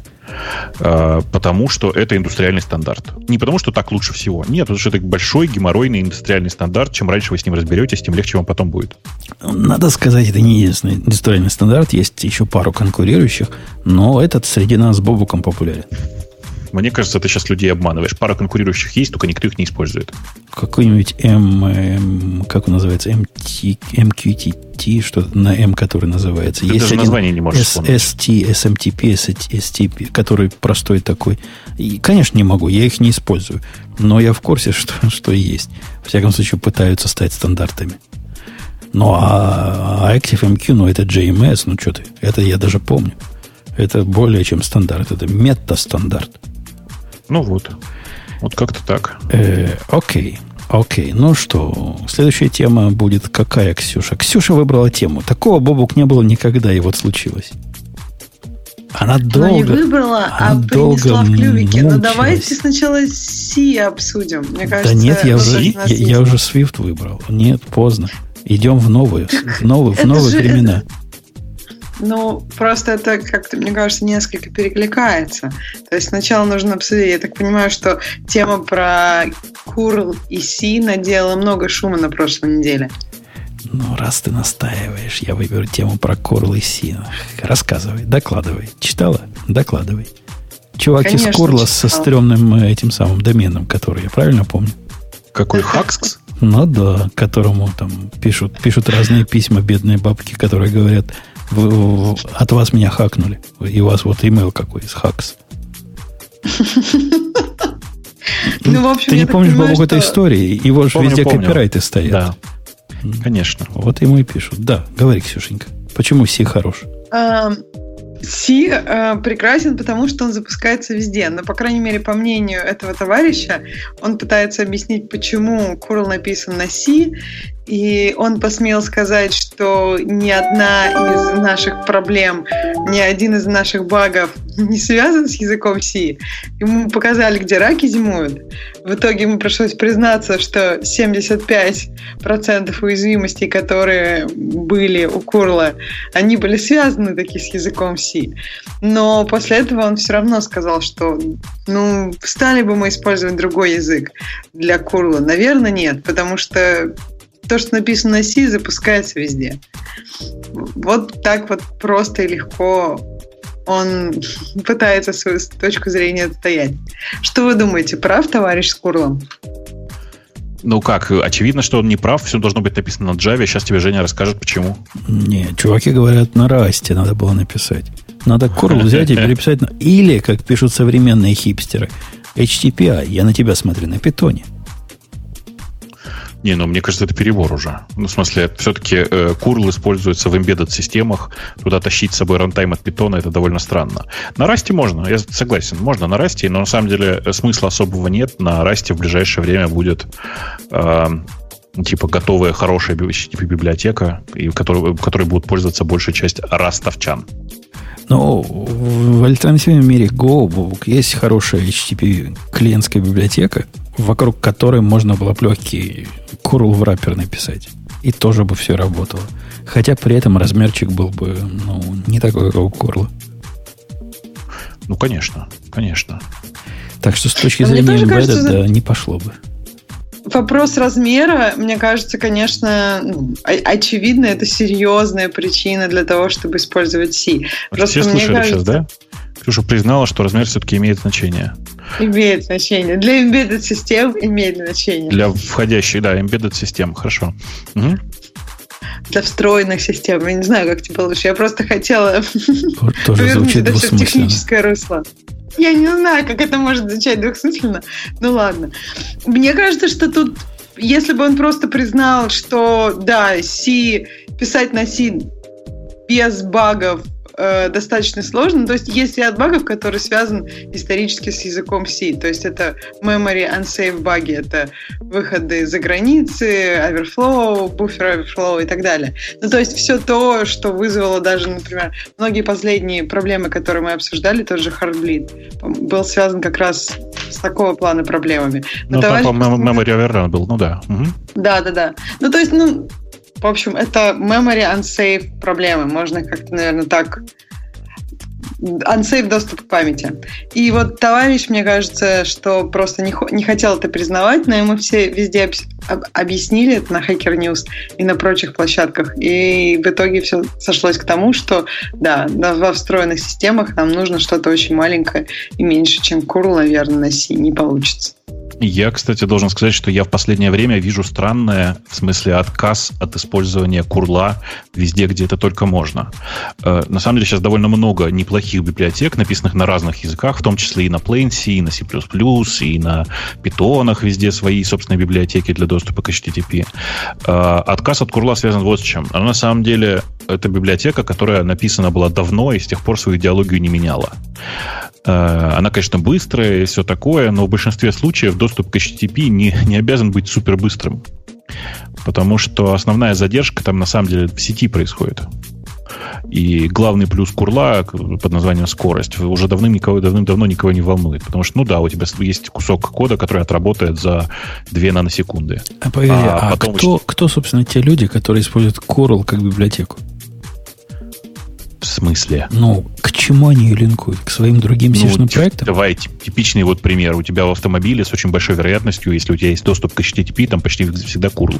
Я понимаю. Эти промышленные случаи я понимаю. Но мы же говорим про людей реальных, которые используют Coral и знают Coral не как библиотеку, а как клиент, как программу. Не. Нет? Нет, нет, э, в данном случае речь шла в первую очередь о библиотеке, потому что баги в Курла, о которых все говорят, это как раз проблемы, связанные с э, библиотеками и вызовом всего этого из, не из консоли, конечно. Ну, Что тут я согласна. Он, по-моему, как раз упоминает, что он и говорит, что если у вас есть машина и прочие всякие штуки, то там, наверное, используется curl. И проект этот начал, начат был, он пишет в 90-х годах, ну, то есть ему, скорее всего, там больше 20 лет. Да, да, конечно, конечно. Ну, в смысле, я помню первые релизы Курла, я помню, как я ими начинал пользоваться, я помню, как э, люди, пользующиеся перлом и PHP, одно время переходили на Курла, потом бежали оттуда обратно, из- ну, в смысле, на биндинги для Курла, а потом бежали обратно, и всякое такое. А Любой современный язык имеет свои собственные решения для HTTP клиента. И это прямо О, факт некоторые- медицинский. Некоторые из них базируются на Курле, если что. Например. М, э, Запалил, сейчас не знаю. Я, по- по- по-моему, последнее, типа, текущее решение в PHP это, это встраивание Курла. А, ну, мы же про, мы ж про языки Я- говорим. Ну, вот что ж ты про PHP тут упоминаешь? В суе. Я, ну, кстати, вот если в чате у нас есть чуваки, которые PHP пользуются, с PHP, с PHP работают, напишите, пожалуйста. Э, Там что там, что там сейчас происходит? Там в качестве дефолта курловая библиотека или своя собственная? Просто интересно. Э, Спрашивают в чате, чем мы ополчились на C. Да почему вы так считаете-то? В смысле, что я, что Женя много лет писали на C, и я до сих пор периодически что-то пописываю. Ксюша вообще пишет на Objective-C, который наследником C является. Который, да, и при первой же опасности, опасность имеется в виду, хочется перформанса или еще что-нибудь, то сразу в C все спускается. Поэтому, да, Я, C наше все. я писал свой собственный компилятор C, вы говорите. Я против C. Я наоборот за. Чтобы не писать на ассемблере. Сейчас, секунду. А ты как- в каком году писал свой собственный компилятор C? В, наверное, до 90-х это было. Вот в конце 80, 89-м, наверное, 88-м. Угу, понятно. Где-то тогда, да. Под Ну, свою плат- платформочку прямо набрал все как надо. В самом начале 90-х делал то же самое. Просто там специфический процессор был, и очень не хотелось на ассемблере писать. Ну, конечно. Ассемблер прелестен. А, да. Он тоже cute, да. как, вот этот NSQ, о котором мы говорили, я был. Но иногда хочется чего-то почеловечнее. Ты знаешь, не все, не все вот э, ассемблеры вызывают у меня ощущение cute. Вот интеловый, например, ассемблер современный не вызывает у меня приятных ощущений. Он уже, а... он уже не для того, чтобы быть cute. Он уже для того, чтобы вокруг него писать на, высо- на более ну, высоком да, уровне. Но да, да, да, конечно. В ранние ну, времена садишься, как берешь какой-нибудь Z80 или какой-нибудь 8080 или 8086 даже. 80, нифига. 8086 тоже уже был неприятный. Да, да, ладно, 8080 еще был нормальный. 60, короче, 680 X, X0, в смысле, короче, вся линейка 60, мотороловская 68 тысяч была прекрасна, на мой взгляд. Z80, ну да, и там было много прекрасного. Ты же тоже помнишь все эти операции с, с э, официально несуществующими регистрами, помнишь, да, все эти скрытые команды под Z80. А, а что меня тут обзывает мачур леди, что нет великого программиста, который не изобретал свой велосипед? Дорогой, в те далекие времена это не то, что сейчас пошел C загрузил. Это был выбор. Либо пиши на ассемблере, либо напиши свой C-компилятор. Мы же не, не от развлечения писали с Бобуком свои компиляторы. Чтобы вы не думали ничего себе особого. Так что нет, нет, не, не, не от развлечения. И особенно, когда речь идет о специфической платформе, которой, кроме вас, этого процессора никто в жизни не видел, эту систему команд особую никто никогда в жизни не поддержит, то выбора у вас нет. Э, окей. Ксюша, ну теперь это тема, которую я до этого выбрал, и ты на да, самом деле да, хочешь про нее сказать? Тема. Да, но я хочу начать э, с вопросов. Вот, например, если мы говорим про Swift, то две характеристики, которые всегда отмечаются про Swift, вообще зачем он был придуман, это то, что он безопасный и быстрый. Вот мне интересно про Go. Что говорят? Что говорит Go комьюнити? Зачем этот язык был придуман? И если выбрать две характеристики, то какие тебе приходят на ум? У него концептуально нет двух характеристик. У него концептуально как есть это? одна характеристика – простота. Одна, хорошо. Если ты добавляешь а. вторую, простота уже отпадает. У него есть одна, и это простота, из которой следует много чего хорошего, но в том числе и плохого. Но из хорошего следует, например, абсолютно читаемый любой уборщицей и посудомойкой код. Кто это бы ни написал, другое, люба, любая уборщица может прочитать. Не, это не ну, экспрессивность, это наоборот отсутствие это. экспрессивности. Это антиэкспрессивность, связанная с простотой.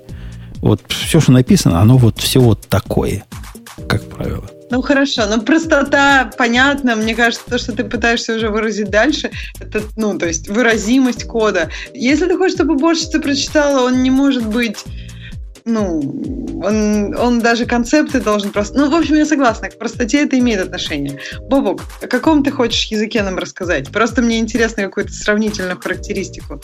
То есть давай, да. я не знаю, Rust, чтобы примерно в одной песочнице быть. А, ну, давай, хотя просто мне кажется, что это недостаточно, как это сказать, недостаточно радикальный язык для того, чтобы про него раз рассказывать. Раз недостаточно радикальный. Конечно. Ну, раз довольно простой язык, в котором есть несколько интересных э, концепций. Проще, чем Go, и я не знаю, и, то есть ты считаешь, что Swift и Go радикальнее, чем Rust? В каком ключе? Нет, я имею в виду, что не, ну, типа для того, чтобы рассказывать про какой-то другой язык, прикольнее же рассказывать, когда ты рассказываешь про что-то совсем другое. Либо, э, на самом деле, Rust и Go — это языки, которые не настолько радикально отличаются. Так в этом же интересно. Мне кажется, Swift, Swift, Go и Rust — это они все, в принципе, молоды, языки, все достаточно молоды, все, в общем-то, ну, я бы не сказала, что они э, как-то не совсем для разной аудитории. Как бы они... у них есть, совсем для разной. Go, Go родился старым он, он только с виду молодой. А на самом деле ну, он старый, присыпан, присыпан тальком. Ну, это потому что простота. Понимаешь, если ты как бы метишь простоту, то да, наверное, ты должен казаться сразу достаточно зрелым, потому как ты простой. Ну, в общем, Бова, как про раз. Не, не хочешь? Ну, выбирай любой язык, который тебе хочется выразить вот Мне знаю, кажется. Мне кажется, что есть такой очень странный, очень забытый и совершенно неиспользуемый язык программирования, который называется Цинк. Зинк пишется, классический Цинк. И это язык, который купил меня очень странной штукой. А, Это язык, в котором я впервые почувствовал недоумение, почему в других языках не так. Вот знаешь, типа, а, штука, которая зашла просто моментально, и это штука, на которую я много раз уже ссылался в радиоте. Там э, имена идентификаторов, переменных, функций, неважно, могут содержать пробел. И это Окей. сразу, типа, настолько радикально изменяет написание программ, вы себе не представляете. То есть, ну, типа, тебе больше не нужно писать camel кейсом, э, там, я не знаю, э, open window with attributes, как это обычно пишется. Или с прочерками, как это пишется. Ты просто название функции пишешь прям как, как ты пишешь ее в английском языке. Вот. А, или по-русски. Пойти, Или по-русски, сходить, по-русски тоже можно. запустить. 1С, да. Не, чуваки, в 1С тоже нельзя пробелы в. Тоже нельзя пробела, но, по крайней мере, это про русский язык. Ну, это, отсу- отсутствие, это отсутствие пробелов, это же не, не, не с языком связано, а с ленностью написателей компилятора. Да, Ну, конечно. Но типа, я на это смотрю, и типа, ну почему в питоне не так? Или почему в Go не так?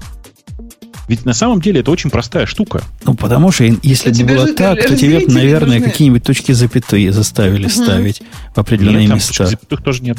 Ну, и так- Подожди, а тогда какие-то переносы строк обязательно, типа питона вставил. Или еще что-то. Ну, им же надо как-то И так они уже есть. конструктор Смотри, в питоне разделять. уже есть точки с запятой. Пи- Точки с запятой и переносы строк. В Go уже есть точки с запятой, напомню, и переносы строк. Они уже везде есть. Нету го точек запятой. То есть можно, конечно, и в точки Свифте, с запятой например, В питоне тоже они не обязательно используются для э, того, если ты хочешь их все в одну строчку написать. Окей.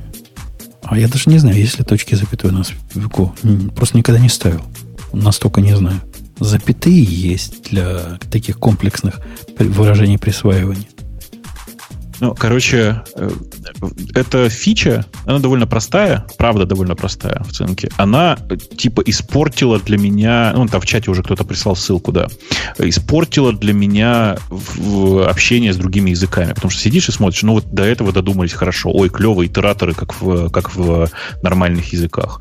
Ой, как клево есть там типа э, list comprehensions, как, как в питоне. Ой, как клево for, э, как цикл сделан в э, Go. И всякие такие штуки. Но каждый раз все равно остается осадочек. Ну, потому что, ну, блин, ну, ну так же классно было, бы, если бы можно было использовать пробелы внутри всего этого.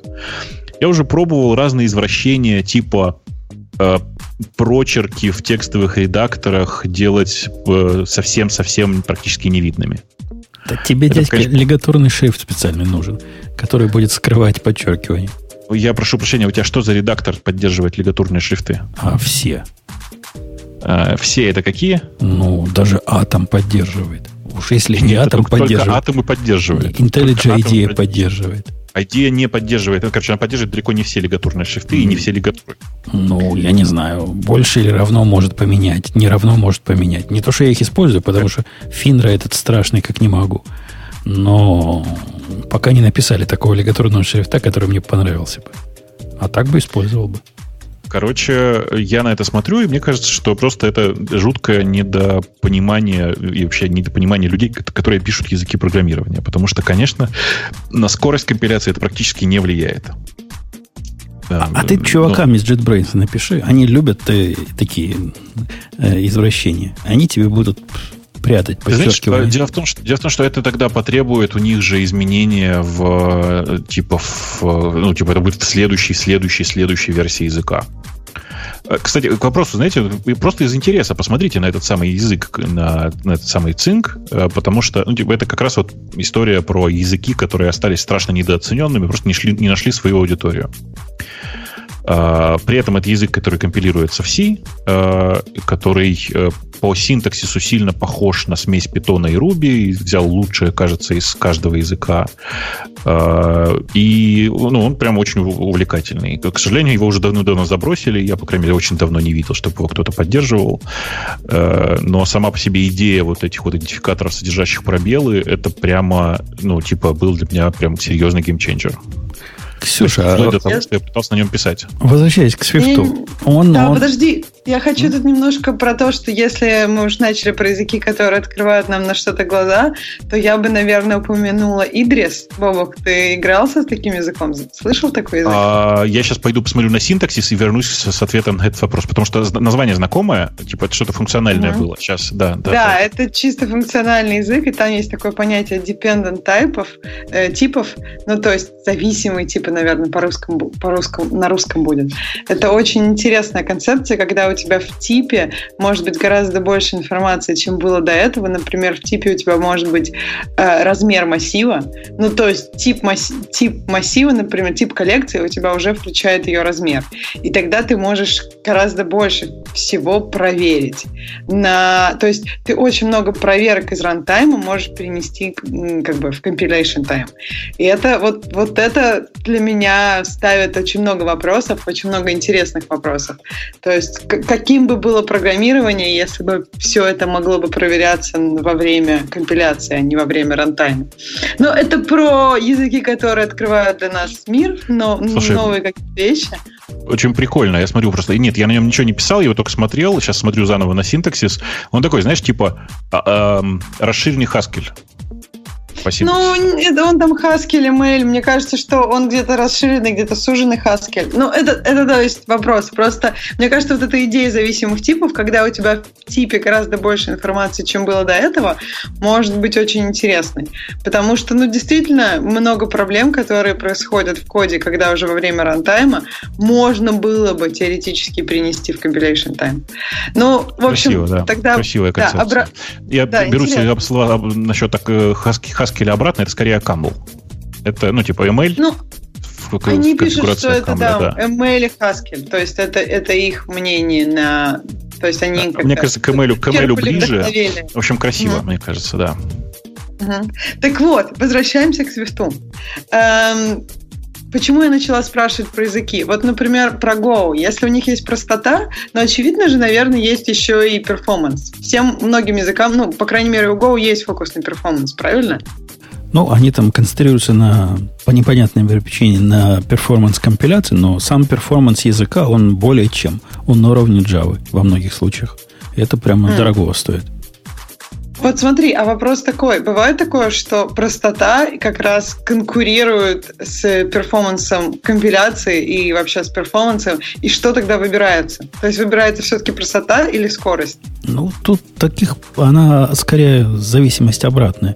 То есть как только ты хочешь написать чего-то cute, чего сделать в, интересное что-то в год, чего сделать трудно, то ты как раз переходишь на территорию потенциально медленного кода – смотри, рефлекшены всякие и прочие такие рантаймовские тяжелые штуки, которые сильно бьют по перформансу. Пока ты держишься в рамках идиоматики, то есть не, не приводить типы постоянно как ненормальные, и как можно меньше вообще тонко используя систему типов, ты, у тебя скоростью все в порядке. Ну да, интересно, что часто какие-то, не знаю, цели языка они могут противоречить друг другу. Вот со Свифтом есть похожая история, что у них есть безопасность и скорость, и э, безопасность понимается только в смысле безопасного обращения с памятью. А комьюнити хочется, чтобы безопасность была в каком-то более широком смысле. Ну, то есть, чтобы язык давал возможность обезопасить себя и от логических ошибок. То есть, чтобы язык позволял более полно выразить свои желания, и чтобы язык мог тебя проверить. И вот это уже как бы немножко за рамки такой обычной безопасности в плане памяти идет. И поэтому, ну, например, очень самое частое предложение к Свифту, э, которое уже попало те вопросы, которые, ну, те предло... ну, то есть язык, э, Swift open source язык, и можно предложить любую идею для развития Swift. И вот одна из самых частых идей — это чтобы массив возвращал тебе не конкретное значение, а optional. То есть either monado. Э, ну, в общем, я не знаю, многие, я думаю, знакомы, знакомы с концептом, что это, это такое как бы так, такая вещь, которая может тебе вернуть либо значение, либо nil. Вот если бы массивы, массивы это возвращали, то это в общем-то, могло бы застраховать нас от логических ошибок, правильно? То есть, если массив пустой, он тебе возвращает ну, нет у него ничего. Ну, собственно, Но... так, так в этом Go и происходит, кстати, Ксюша, чтобы ты знала. Ты То можешь, есть у вас ты... нет крэша? Ну, ты когда обращаешься к элементу массива, у тебя mm-hmm. две формы есть. С переменной на левой стороне или с кортежем. Ну, типа с парой переменных mm-hmm. на левой стороне. Да. И mm-hmm. вот это второе это ок. Error.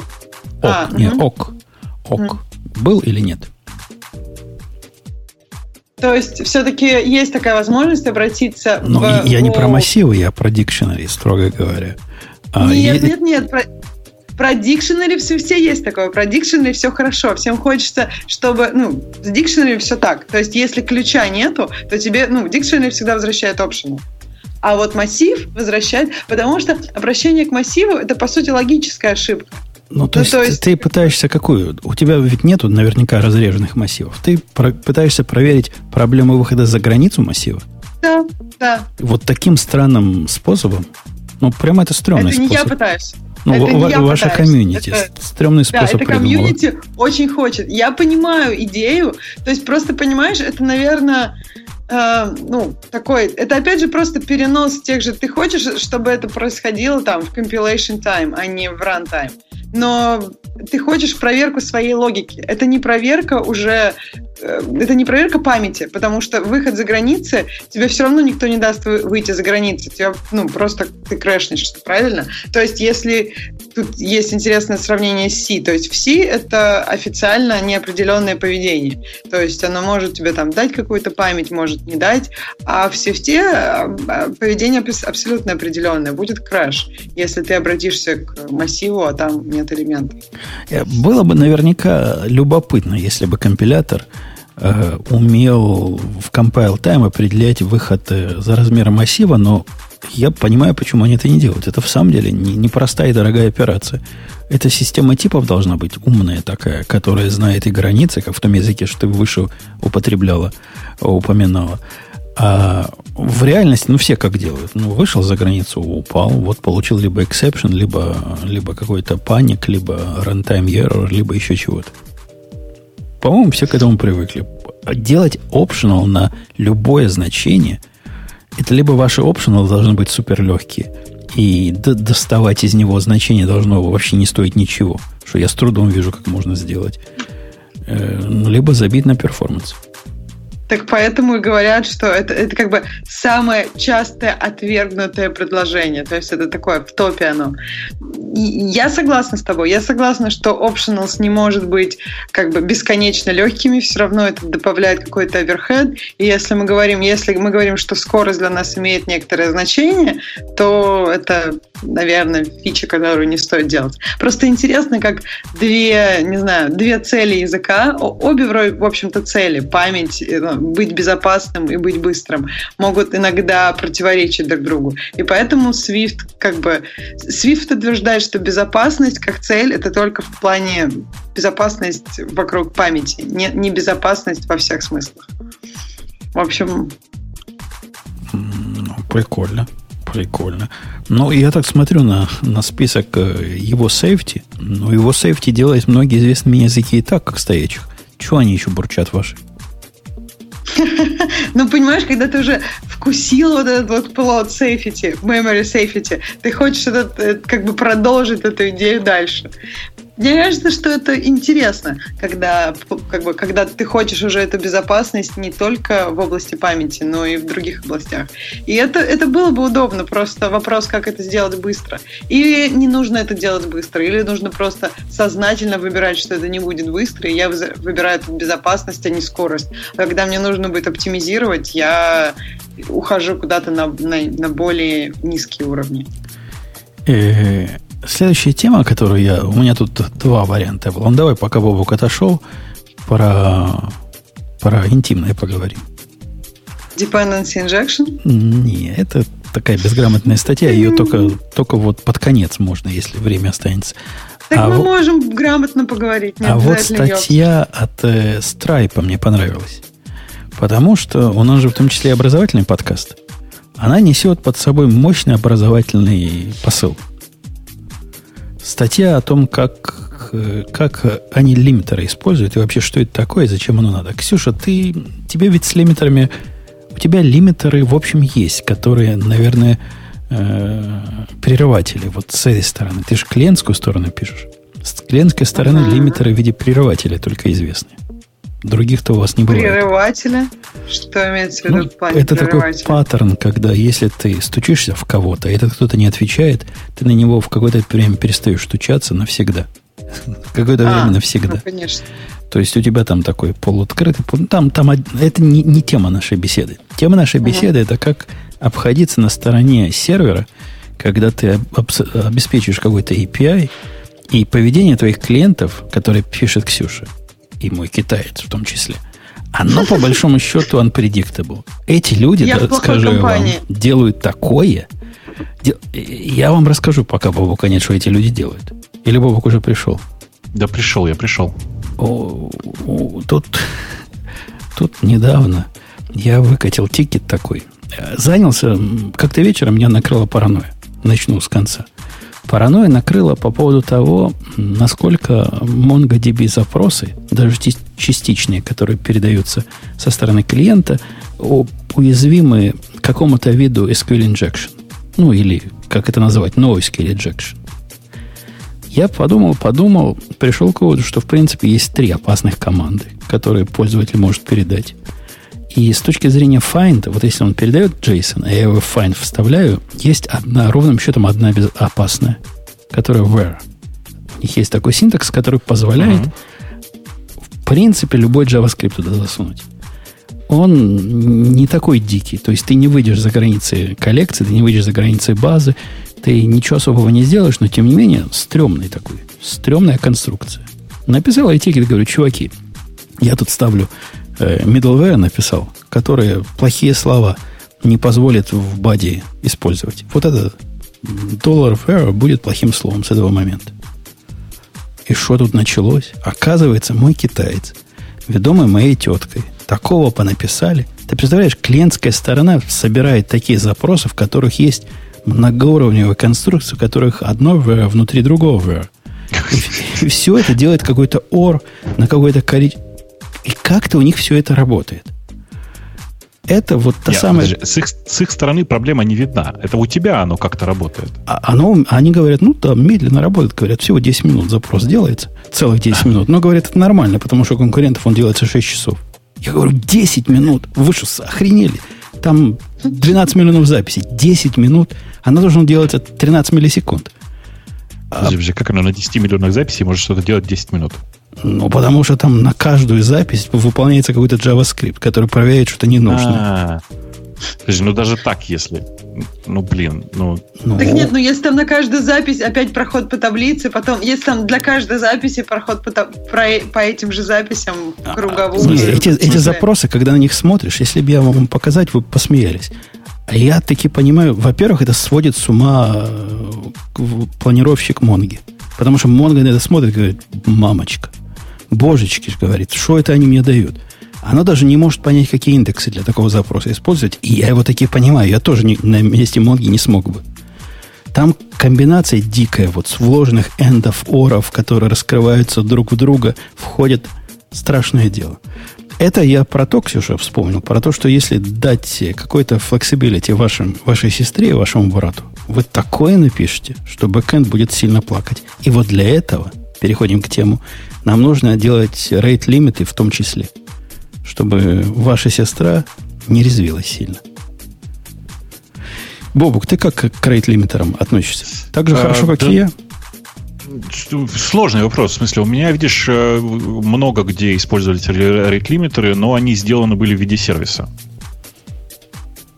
Погоди, погоди. То есть API Gateway, который этим занимается. Да. Специальный гейтвей отдельная такая прокся, которая через себя все проксирует и только проксирует, больше ничего. Мне этот способ кажется опасным. Почему? Потому что когда-нибудь, э, если ты пишешь один, ладно, ты заставляешь всех ходить через гейтвей.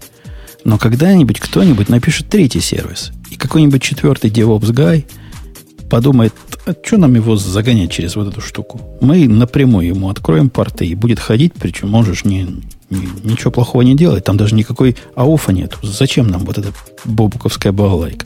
Когда-нибудь это случится. Я предпочитаю пендюрить это на уровне middleware и вставить это в каждый конкретный сервис. И у меня, собственно, у этих чуваков четыре вида middleware. Я до четырех не дошел. Четыре вида лимитеров. У меня, в принципе, три. И немножко другие. Но резонность всех их лимитеров я таки понимаю. Они говорят, первый наш это request rate limiter. То есть rate, э, сколько каждый пользователь может выполнить запросов в секунду. И не давать ему больше, чем какое-то количество. Не давать буквально на уровне какой там 400, 429, когда, когда слишком много, какую ошибку, не помню, 420 какая-то. Вот конкретно, даже не, не складировать их в очередь. Слишком часто от луп. И это я делаю, хотя тут вопрос открытый. Ксюша, а как ты будешь определять, что ты тут самый юзер? Ну?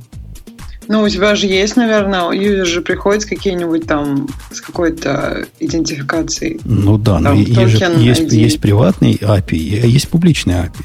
Не, не, все, не во все API нужны какие-то токены. Некоторые открыты специально широкой публике.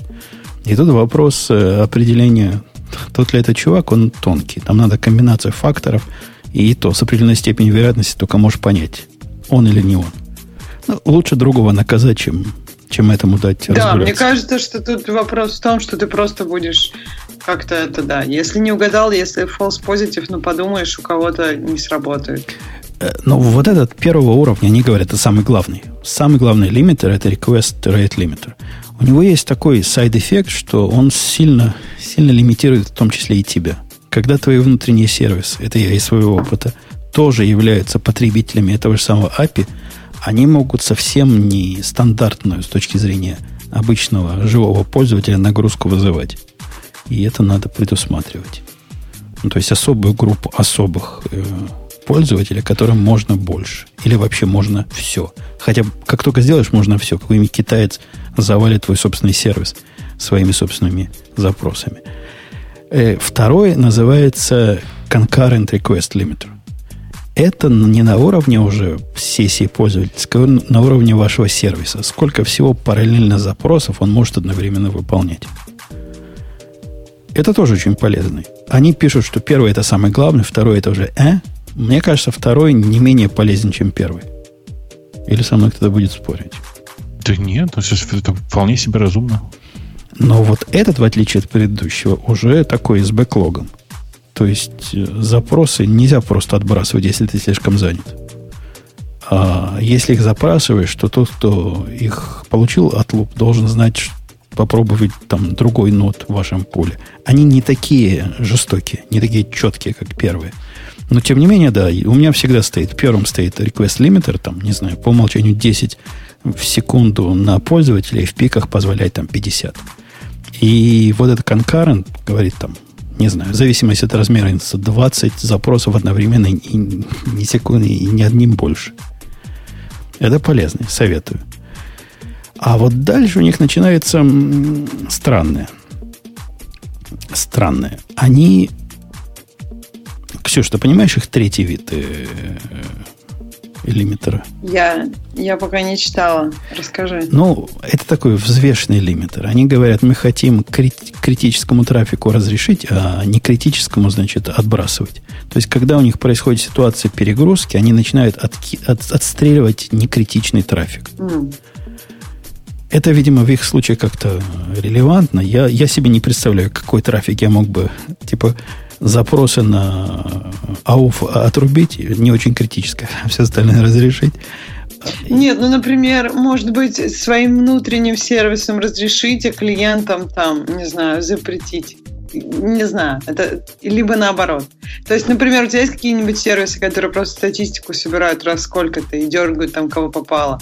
У них может быть там низкий приоритет. Просто, видимо, у тебя нет так, такой, такой разницы в приоритетах, а у них есть. Э, у меня есть какой-то несчастный пинг и какой-то несчастный health, которые собирают это, но я же понимаю, что если мой пинг или, или health делается за наносекунды, а какой-то настоящий запрос делается десятки миллисекунд, то отключать 10 минут, когда у китайца. 10 минут у китайца, то отключать пинги, ну, это, по крайней мере, смешно.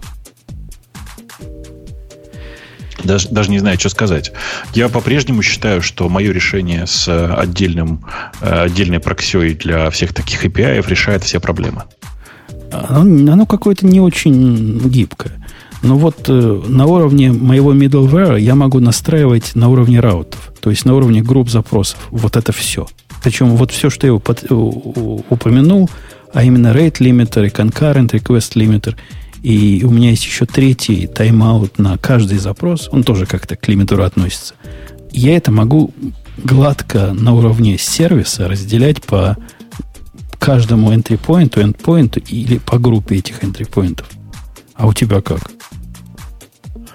Как у меня? У меня э, нет такой проблемы вообще, потому что у меня есть лимиты на... Короче, есть отдельные лимиты на каждый ключ. Э, при этом я же еще и биллю, понимаешь, да, эти API? Поэтому у меня, типа, мне очень удобно, потому что я здесь же у меня построен, построен биллинг, у меня есть данные по тому, сколько времени э, приблизительно с, занимает каждый ответ. Есть построенная сеточка, которая умеет по содержимому запроса и данным о текущих э, нагрузках на серверах предсказать время ответа э, и, может быть, подождать с запросом, поддержать запрос, понимаешь, да? Э, если сервера слишком заняты. Ну, то есть, как бы ты просто, у тебя вообще нет никаких проблем. В тот момент, когда наступает лимит, ты прямо на этой же проксе говоришь, ребят, ну, все, у тебя rate лимит, давай, вот посмотри, вот здесь ссылочка, здесь можно доплатить и поднять рейт лимиты, например. У тебя какой-то случай ну, из, извращенный, то есть простой. Конечно, конечно. У меня слишком простой. Ага. Ну, если бы у меня со всеми запросами хотел бы токен, я бы с удовольствием воспользовался подобной простотой. И действительно, где-то снаружи может токен ну, посмотреть и понять по нему все – тот это чувак или не тот, и все про него знать можно. Да еще там раскрыть его в body и посмотреть, насколько тяжело это может выполняться. Ну, у меня как-то все по-разному, не так. Некоторые такие, некоторые голыми ходят, и положено им голым ходить, прям по закону. Посему так просто не выходит. Необходимо тонко, тонко регулировать это дело. Э, окей. А пользуешься ли ты, дорогой Бобук, э, такими жесткими ну, уровня IP table с какими-то лимитами? Uh, но это же очень сложно. Дело в том, что лимиты неразумно использовать uh, по, только на базе данных из uh, TCP/IP. Ты должен, конечно, разобрать пакет. Э, для того, чтобы принять решение о лимитировании того или иного запроса. Ну, то есть ты должен знать содержимое этого HTTP в среднем для того, чтобы хоть что-то сделать. Да, но это означает, что мы с тобой оба подвержены атаке на перегрузку. Пока мы эти пакеты, mm-hmm. пока мы отбросим эти запросы, нам их э, как минимум распарсить придется. Ну, конечно, да, но ты же не серьезно сейчас по этому поводу, да? Прелесть решения с тем, что у тебя перед твоим сервисом стоит прокся, в том, что ты, ну, как бы ставишь неограниченное количество ресурсов впереди, э, и ты можешь поставить там, типа, не знаю, там с десяток, 20, 30 этих одинаковых проксей и не переживать по этому поводу. Ну, я напомню нашим слушателям, что, в принципе, вот это решение API Gateway и, в принципе, еще одно, которое похожее, но по-другому называется, является частью AWS. Там, в Конечно. принципе, такую штуку можно сделать, ничего не делая. И даже не поднимая свой э, реверс прокси, как, скорее всего, Бобок сделал. Да, ну я-то это поднимал, потому что это все работает не на AWS, безусловно. Ну да, одна из причин, почему поднимать какой-то, хоть какой-то прокси вы хотите в современном мире, если у вас э, относительно пристойный язык и не страшно его выставлять голым HTTP наружу, это вот э, такие централизованные манипуляции. Ну да, ну да, ну да, ну да, ну да. Я, я кроме, кроме всего еще хочу людям порекомендовать. Есть такой проект, который называется Kong, ну вот как King Kong, только без, без King, э, который, собственно, реализует схему. И, короче, если бы она была раньше, если бы этот проект открыли раньше, то я бы использовал его, а не городил свой огород. Э, это ребята, которые делали Mashape. Если ты помнишь, такая компания была Mashape. Угу. А почему вот, была? Они... Она закрылась, что ли? Она есть, есть. Просто ее кто-то купил, я уже не помню кто. И сейчас я уже не очень понимаю, стоит ей пользоваться или нет. Так вот, они просто сделали Kong. Это такая штука, которая поверх Nginx э, бежит и делает ровно то, что надо. То есть она умеет лимитировать. Короче, это API middleware. Ну, или там API gateway, если вы пользуетесь конфигура... это, э, языком AWS. Э, он умеет практически все, в том числе, например, проверять ключи, в том числе, например, по OAuth проверять ключи, до того, как пробрасывать его дальше в настоящий э, сервис, который отвечает API.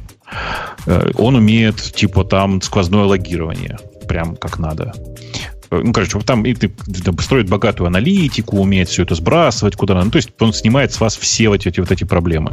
А, я вижу вот просто практические проблемы с этим решением. А, ставишь ты его, ты, ты его используешь перед э, всеми, да? А за да, ним конечно. идут множество бэкэндов. Да. А если они у тебя разновесные? Ну, нет, я это не использую Конг. Конг это очень простое решение. А у меня это, как сказать, разновесное, ты имеешь в виду сервера?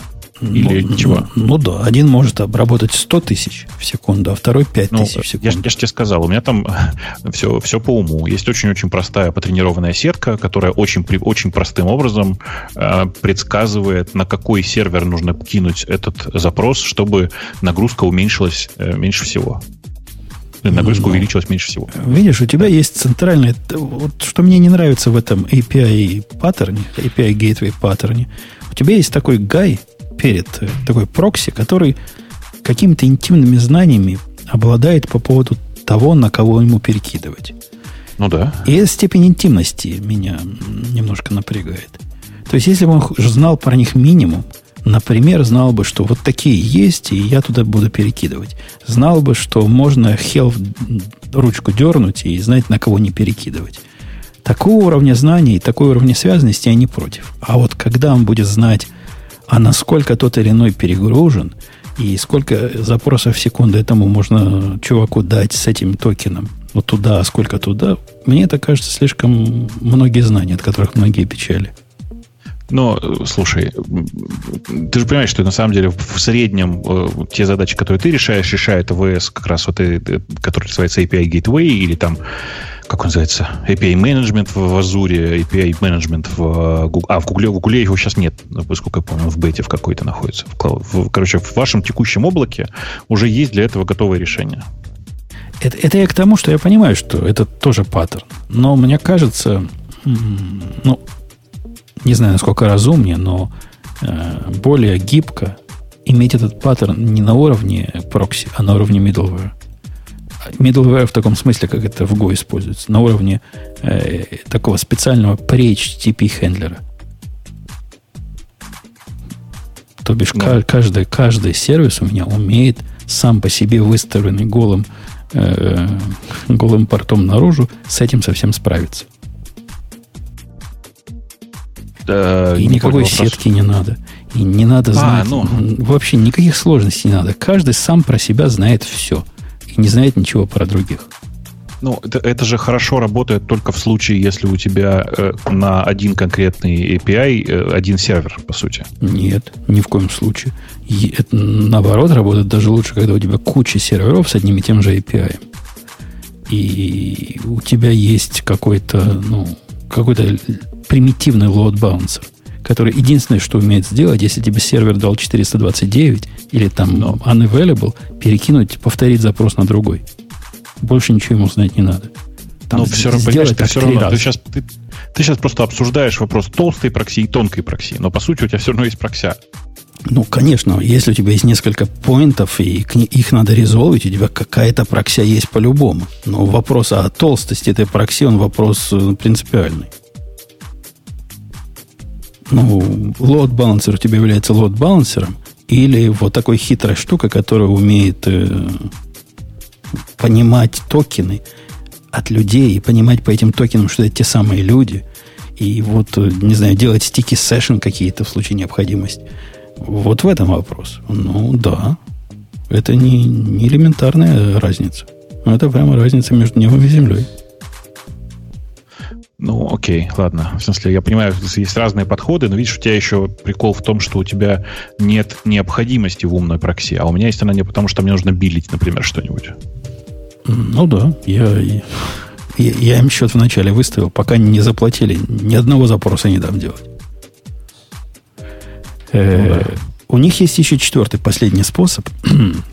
Закроем эту тему. Они предлагают как последнюю линию защиты это э, лимитер на уровне определения загрузки конкретного инстанса. Я не знаю, про инстанс они говорят или про контейнер, но вот про вот эту CPU, там, не знаю, перегруженной сети, IO, вот эти параметры, это уж как самый последний шаг, чтобы понять, что все, мы уже не можем, хотя все остальные лимитеры по какой-то причине проскочили, проползли, но вот это будет наш, наша последняя линия обороны. И есть в этом какая-то разумность, хотя я такого не делаю. Ну да. Мне кажется, да. необходимость в таком лимитере это следствие каких-то накопившихся багов в исторической перспективе. То есть, если вдруг процесс начинает жрать все без видимой активности снаружи, то ну, надо консерватории чинить, а, а не пытаться его обходить со стороны. Э, ну, вот да, вот такое. Вот такое, вот такое. Ксюша, темы наших слушателей уже давно, давно ждут, а ты про них молчишь. Ну, так вы так увлеченно беседуете. Да вообще. Про всякие тут интересные штуки. Так, Пошел темы смотреть. наших а, слушателей. Да. А, у меня поколомка. Так, это явно не лучшая тема. А, у кого я ломка? так понимаю, что ломка у товарища, а. потому что, да, шесть да. дней назад он не смог как-то. Ладно, значит, Canonical прекращает рабо- разработку Unity 8. Мы а, это уже обсудили. Слушай, дорогая, Слушай, я написал да. там сюда да. не писать, а ты как раз считаешь туда, откуда не писать. Там есть другой. Темы для 540. Да. Более низкий э, ты, пост. Ты так не в тот пост зашла. Перенос 540. Да, Нет, там есть отдельная тема для 540. Смотри а, внимательно. 124 коммента, хорошо. Но тут да. тоже Canonical прекращает, возвращает Ubuntu на гном. Так мы это То обсудили есть, уже просто. Ну, да. я и говорю, что просто она везде. Так, значит... А, ну, я так понимаю, что это как раз то, что, Бобук, о, о чем ты говорил в своем замечательном радио выпуске.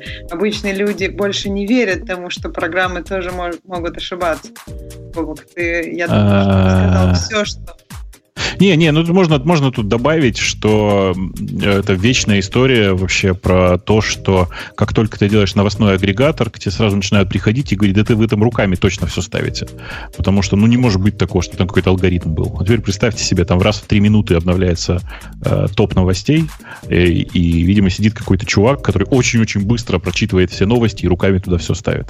Почему один? Один, почему? А, у тебя есть, да. я не знаю, 20 человек, и у него, ну, и 20 не хватит. Ищет... 20 не хватит. Ну, я не знаю. Ну, Там... они очень быстрые, Бобук. Очень быстрые люди. Курсы по скорочтению. Давай лучше по-другому. Там сидит 2000 китайцев, каждый читает по предложению из новости.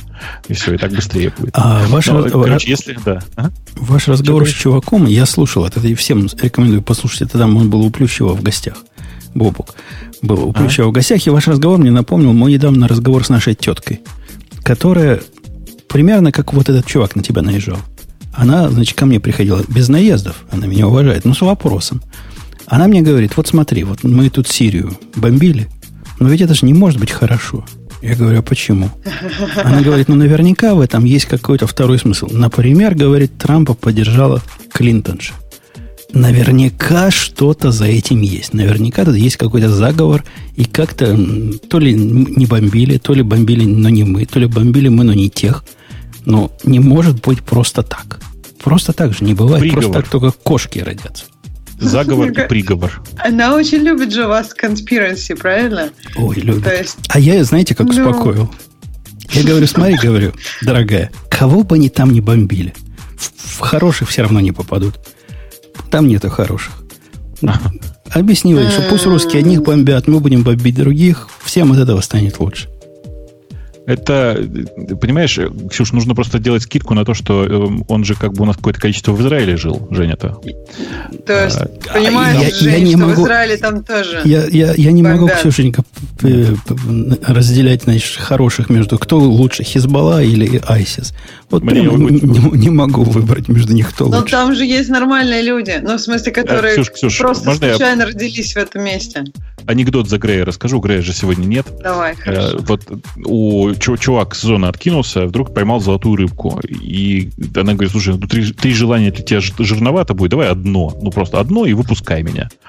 Она говорит, ну хорошо, хочу, чтобы вот по этой речке прямо все менты в гробах плыли. И рыбка такая, блин, ну как так-то? Слушай, ну бывают же ведь менты хорошие, менты плохие. Такой сидит, думает, ладно, хорошие менты в хороших гробах. Ну, вот, понимаешь, как бы вот уже не просто такое отношение. Это же Сирия, там же одни арабы. Причем гнусные. Э, ну, просто, понимаешь, совсем недавно, там, недели не прошло, как в Москве случилось. Ну, не в Москве, в Питере, в России случилось, в Питере. Ну, тоже можно так сказать, там же одни русские, там, я не знаю. Что... То есть просто, не, мне нельзя, кажется, нельзя есть... так сказать, нельзя так сказать. Ну, слава богу, что про это хоть нельзя так сказать. И это не потому, что я верю в Бога, это в смысле того, что я рада, что... Просто мне кажется, что много где есть мирные люди, которые не имеют к этому никакого отношения. И я думаю, не так просто уехать из Сирии, если ты там родился. Даже если тебе интересны технологии, а не вся эта другая, другие сферы жизни, которые называются политикой и, и так далее. В общем, ладно. Окей, ну, ну мы нашу тетку я успокоил. А второй довод сказал, смотри, говорю, ты видишь, Израиль, если поддерживает, значит, все правильно делаем. Она говорит, о, теперь я буду знать лакмусовую бумажку. Все, научил ее. Она верит Израилю, что у Израиля нет своих мотивов, и он а, вообще... Она верит мне, что я про, про плохого не посоветую. Ох. Мне кажется, вот с такого веры в кого-то начинают, начинаются проблемы. Вдруг тебя обратят во что-то нехорошее, она тебя да, обязательно. Верит. Видишь, меня в Microsoft надо же обратили, как думать, Да, да наоборот, она, она до меня в пиццегейты увлекалась, а теперь, видишь, верит Израилю. Это большой шаг Кого? вперед. Пиццегейты? А, ты не знаешь, что такое пиццагейт. Ну, о чем с таким человеком говорить? Совсем не, зна- да, не знаток теории про педофилов и вовлеченность Клинтонши в это дело. Да, я, я далека, я далека. Я когда начинаю что-то такое читать, мне кажется, что мой мозг сейчас взорвется, и я думаю, нет, я лучше пойду что-нибудь, я не знаю, жизнеутверждающее. Съем, съем, что-нибудь съем. Окей, следующая тема. Следующая – это в очередной раз кто-то замечательный составил карту про то, что нужно знать фронт-энд девелоперу, что нужно знать бэк-энд девелоперу и что нужно знать девопсу. Ну, то есть тут просто такие э, куча стрелочек, куча моментов, например, что девопсу нужно знать операционную систему, Вау-вау, как, как просто неожиданно. Breaking news. Программисту нужно знать, что существует операционная система. Ну, в общем... Обратите внимание, в 2017 году, вот реально, 2017 год, э, открываю страничку фронтенд, и первое, что я вижу, значит, ты должен знать азы. HTML, CSS, JavaScript, и от JavaScript сразу строчка в jQuery. Угу. То есть без jQuery не программистов на, на фронтенде. Окей, ладно, поехали а дальше. Там же глубже, да. глубже идешь. Да-да, но просто это самый первый, это, это uh, Learn the Basics написано, понимаешь, как бы это основы. Без jQuery ты вообще не программист по-прежнему. Um, что-то прям как-то прямо очень странно. Вот я смотрю на надпись TypeScript, и ты там, значит, JavaScript, и ты там должен знать ES6, э, ну, типа какой-нибудь Gulp, э, package-менеджеры в виде NPM, э, системы для тестирования, и в списке тоже точно так же, как это, это что? Это типа э, прямо рекомендация. Срочно изучить TypeScript. Ну, я не знаю даже как-то. Странно. Мне кажется, тут много всего написано. Я не, не уверена, очень, что любой... Очень личное вот, все у людей. И мне кажется, что вот китаец Умпутуна, он знает вот прям некоторые, вот у него прямо от JavaScript идет к Angular, и на этом заканчивается. Не, ну, он, то есть он я могу умеет представить... вот эти таскранеры дикие, у него там 50 видов есть.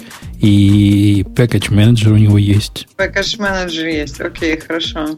Ну, это уже а, хорошо, мне кажется. Чего еще он знает? Тестировать он умеет, да. Bootstrap я его научил. А. Нет, ну вот тестирование, мне кажется, это какая-то базовая вещь. Это не, никак не относится специфически там, к веб-программированию. Ну, то есть Короче, я, я, я смотрю на эти картинки, тот раздел, который про питон, просто неправильный сразу. Ладно, давай на, на интересное посмотрим. На backend roadmap. А я на него и смотрю. Ты смотрел так на фронтенд? Уже мы на него и смотрим. Нет, я смотрю на backend Python. Backend, да. А, погоди, погоди. Да, Python, PHP 7.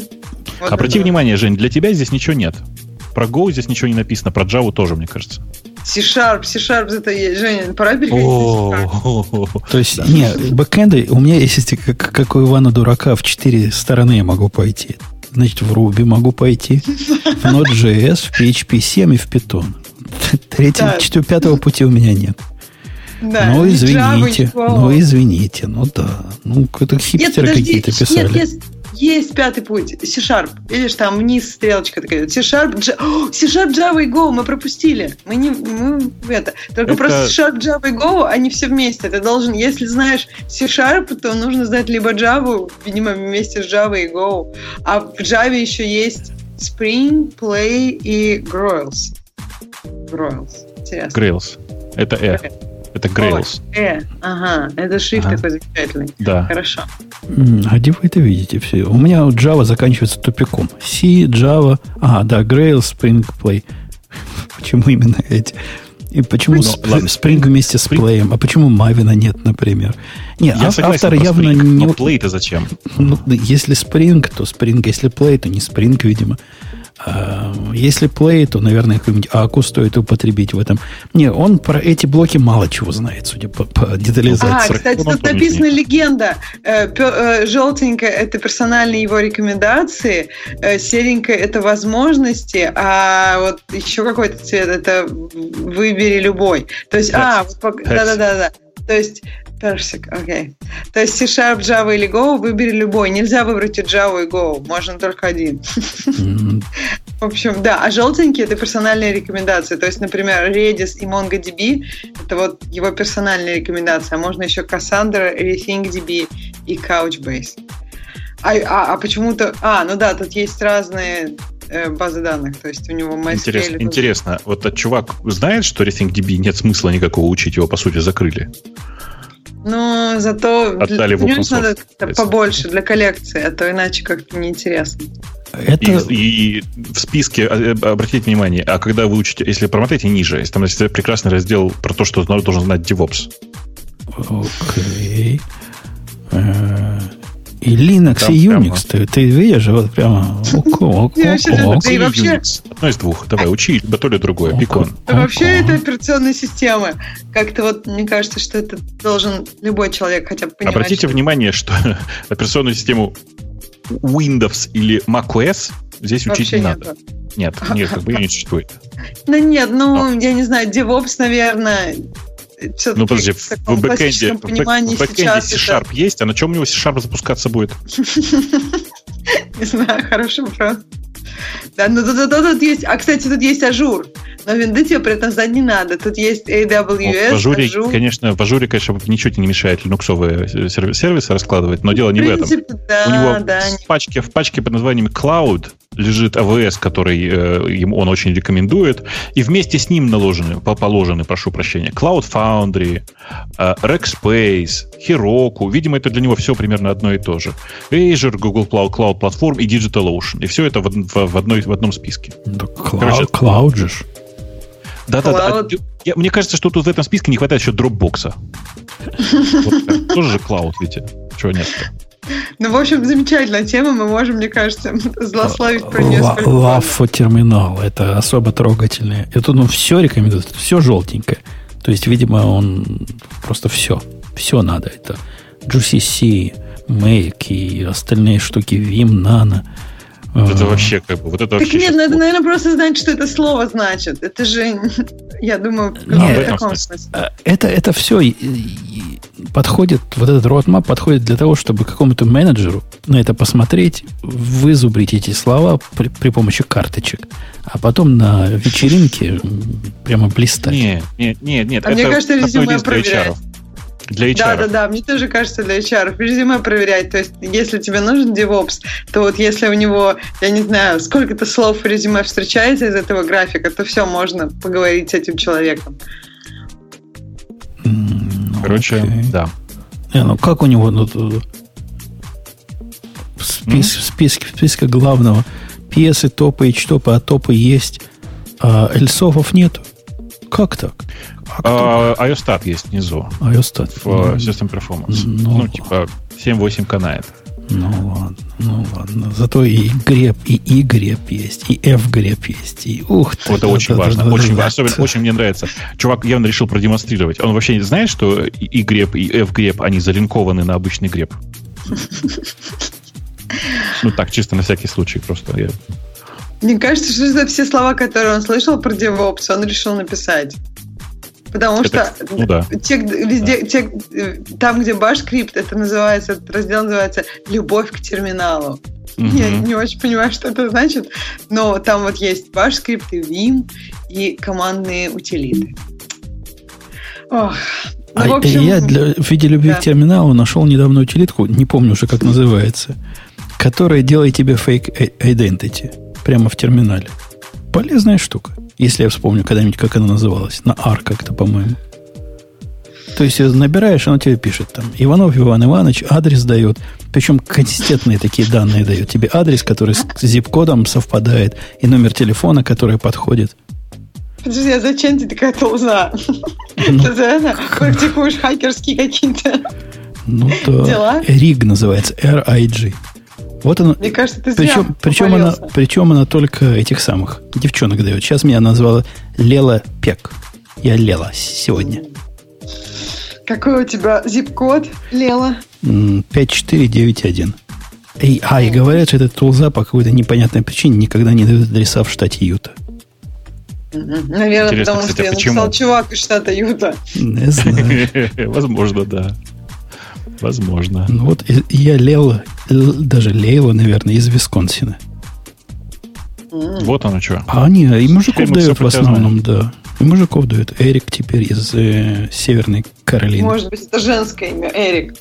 Я могу представить женщину с именем Эрик. Mm-hmm. Кстати, на следующая тема очень похожа. И ее просто 11 человек э, посчитало важно обсудить. И как бы Бобук у нас есть. Без Бобука было бы грустно ее обсуждать. Мне кажется, Бобук должен быть в теме. В общем, насколько я понимаю, э, разработчика хотят, хотят выгнать из э, open source э, сообщества за BDSM взгляды. Бобук, что ты думаешь об этом? Па па па па пам па пам па пам Я, значит, короче, про эту новость уже несколько раз даже комментарии давал. История такая. История такая.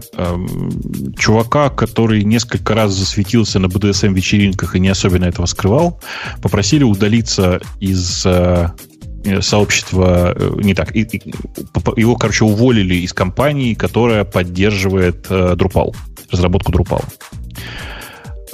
Причина при этом довольно э, интересная. Причина была вот какая. Типа на этой позиции чувак, как бы это публичное лицо э, компании, в том числе самой CMS. И он не имеет якобы права на выражение своих сексуальных пристрастий настолько явно. И, ну, как бы тут можно обсуждать, насколько это нормально ну, как бы вот есть, например, Тим Кук. Он же не стесняется, он давно вышел из шкафа, мне кажется. Э, другое дело, что его на гей-вечеринках, его фотографии на гей-вечеринках же не показывают. Ну, как бы нет их нигде. То есть проблема на самом деле не в том, что чувак практикует БДСМ, а в том, что он засветился, мне кажется. Ну, так, а, а прям ну, какие-то были порочащие фотографии? А ничего такого нет. Ну, там он ввел на что-то девушку на ошейнике, что ли, еще какая-то ерунда такая. Ну, то есть, просто, как бы... мне кажется, если, ну, я не знаю, вот, допустим, возьмем человека с какой-то просто обычной любой ориентацией, и если он сейчас выйдет на главную площадь и даже со своей женой будет там чем-нибудь заниматься при всех, например, то я не думаю, что это будет воспринято как-то. Ну, ну если его жена будет мужского пола, то как бы никто не подойдет, особенно в э, Штатах, потому что ну их нахрен. Там обвинят еще в сексизме, и все, их она. Да а, не, мне кажется, я шучу, тут я вопрос, шучу, да, я шучу. Чем, чем люди занимаются. То есть, если он вел себя нормально на этих вечеринках, и, ну, то есть, вопрос, мне кажется, Слушай, насколько Ксюш, он открыт. Э, да. Тут проблема, я же тебе говорю, проблема здесь в том, что он как бы публичное лицо во многом этой компании. И действительно у компании могут быть ценности или клиенты, которые не приемлют такого поведения. Ну, бывает такое. И с этой точки зрения я понимаю, что там вообще произошло. Но чисто практической точки зрения мне кажется, что э, как бы, ну, вообще само проявление, само появление человека на БДСМной вечеринке не имеет отношения к никаким вообще практикам и ничему такому. Может, ему просто эстетика нравится. Таких людей тоже довольно много.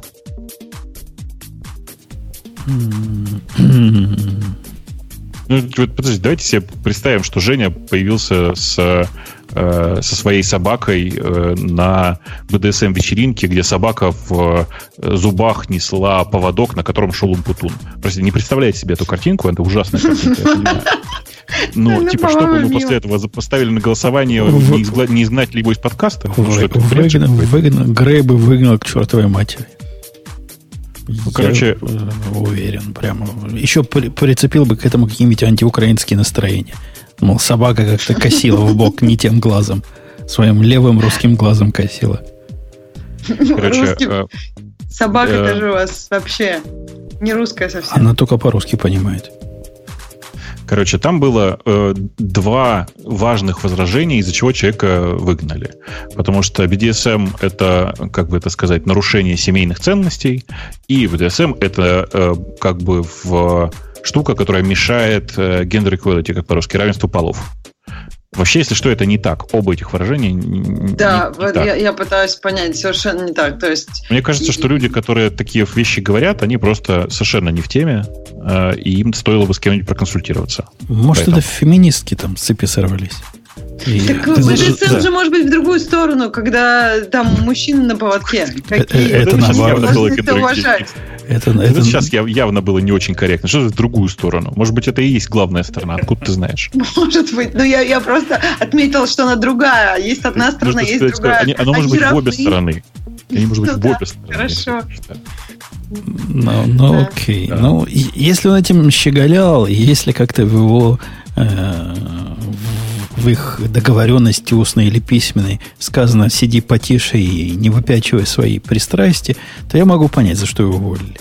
А если он просто попался на фотографию, и об этом разговора раньше не было, то по-моему, не за что Нет, он кажется, он, кажется, ничего не скрывал особенно, но, повторяюсь еще раз, мне кажется, что это ерунда какая-то, потому что, ну, тут два варианта у меня. Либо там кто-то в, в руководстве Drupal с ума сошел, и это вполне вероятно, ну, потому что, ну, вообще, как бы столько лет заниматься поддержкой э, CMS на PHP, это, знаешь, как бы не, не, не всегда хорошо оказывается, на, давит на голову, с одной стороны. А с другой стороны, возможно, что мы что-то не знаем.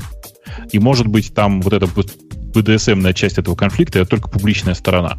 Может, он пытался там от, от BDSM не желающих в, внутри компании. Мы же не знаем. А, может быть, миллион теорий. Вдруг они с какими-то консервативной организацией какой-то договор в это время пилили. А тему на стол положили, смотрите, с кем мы будем заключать договор. О, невозможно. Но вот такая реакция. Никто не знает. Ну да. Мне ну, тоже да. кажется, что слишком мало информации. То есть, возможно, это, ну, есть такая вероятность и очень большая, что это как-то повлияло на ситуацию. Но не, но не совсем ясно, почему все-таки э, все дошло до увольнения, почему не получилось как-то тихо или там, ну, в общем, я не знаю. Мне кажется, там может быть еще куча деталей, которые не знает общественность, но активно обсуждает это. Ну, это ты желтую тему выбрал. Что ж ты теперь говоришь? Теперь не 11 знаю, не человек. 11 а, человек не пожелали ее обсудить. А, Следующую Г- тему... Грей бы ее наверняка пропустил. Да, конечно. Там даже про Грея, кстати, вспоминали в обсуждении этой темы. В связи, ну, в связи с этим. Да, в связи с тем, что Грей бы, наверное, тебя все-таки выгнал. Эм, ну что, я не знаю, можно дальше пойти, но там дальше уже менее какие-то излюбленные темы. Ну и... Что там, там есть что-нибудь вообще, хоть, хоть что-то?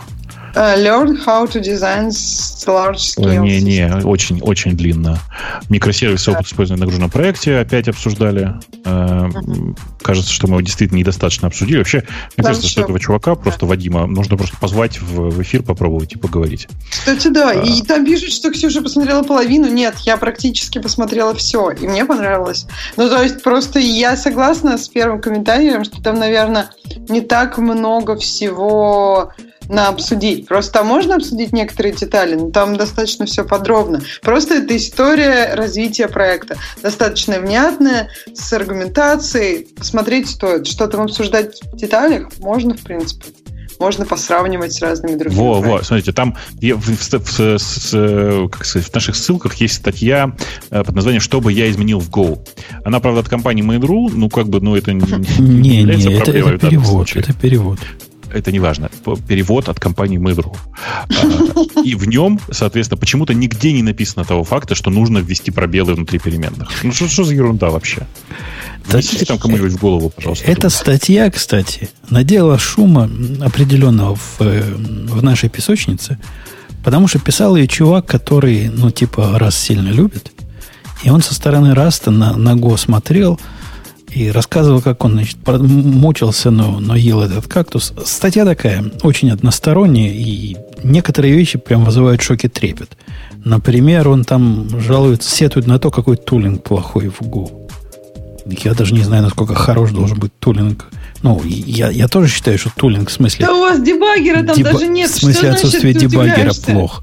Но он не про это говорит. Видимо, в Расте тоже нет дебаггера. Он говорит про профайлинг, про, про все вот эти вещи. Запуск тестов и, и всякое прочее. Линтеры, шминтеры. Он как-то не очень в курсе. Не, у этого все нормально. Дебагинга нет. Ну, потому что нам не надо. Мы, мы без багов пишем.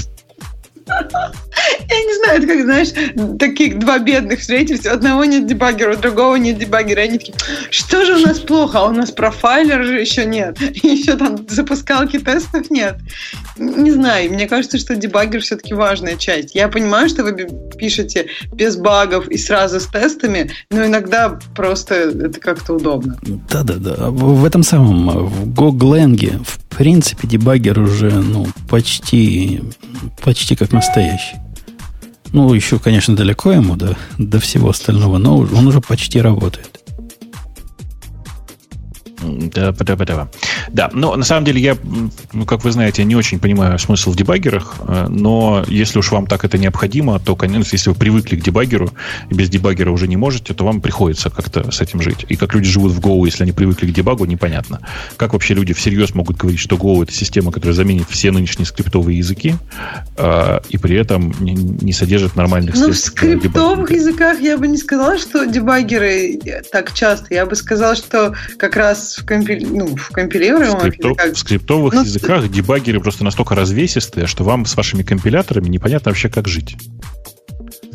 Мы же, мы же можем интроспектить в, в любой кусок, э, любой, любую структуру данных на ходу, там вообще все, что угодно с ними а, делать. А мы, а мы так быстро умеем код поломать и добавить в него инструментацию, что ты даже не заметишь. Да, да, да, да, да, да. Скажи, ну, на C++, при, при, ага. принтефы, да, добавил, особенно с темплейтами, они тебе особо помогут. Ну, если мы про C++, тебе особенно прямо там. Не, я про Go. У, у нас там дебаги вот именно вот таким образом сделаны. Как, принтами. как я сказал. Не, не, принтами это мы, мы, мы так делаем на практике, мы разработчики. Но какой-нибудь сторонний дебагер, он вот именно, именно делает кодогенерацию из твоего кода. В общем, короче, у нас там статья про что я изменил в Go, и лучше, на самом деле, самое правильное, это комментарий, который у нас оставили к этой ссылке. Процитирую, херня какая-то. Писал бы этот чел сразу на расте. Так и есть. Так он, видимо, и писал сразу на расте, а потом решил попробовать Go. И ему не понравилось. Ему хочется, чтобы Go был как раз только другой. Да-да-да. Я, мне очень нравится сейчас эта формулировка. Я говорю, что это такой клевый язык, он у меня прямо как раст.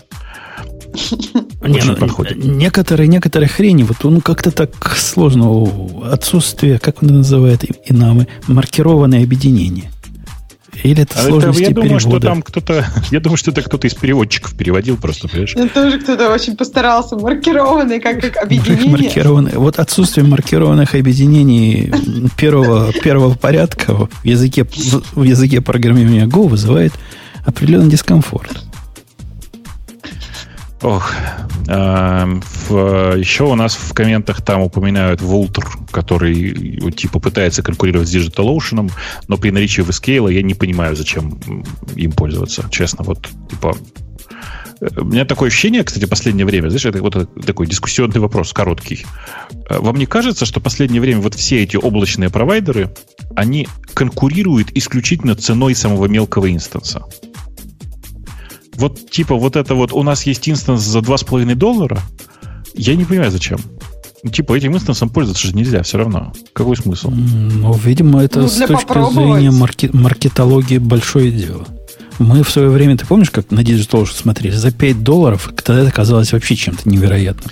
Да, но тогда просто ближайший конкурент стоил от 15, от 20. А тут 5 долларов, и у тебя прям готовая виртуалка. Я поэтому и жил. Я, я в него съехал с Linode на DigitalOcean, у которого минимальная конфигурация э, виртуалки была что-то 14, что ли, долларов. И это была большая, большая разница. Сейчас у меня есть Vscale, который как бы, ну, существенно меньше для меня в деньгах.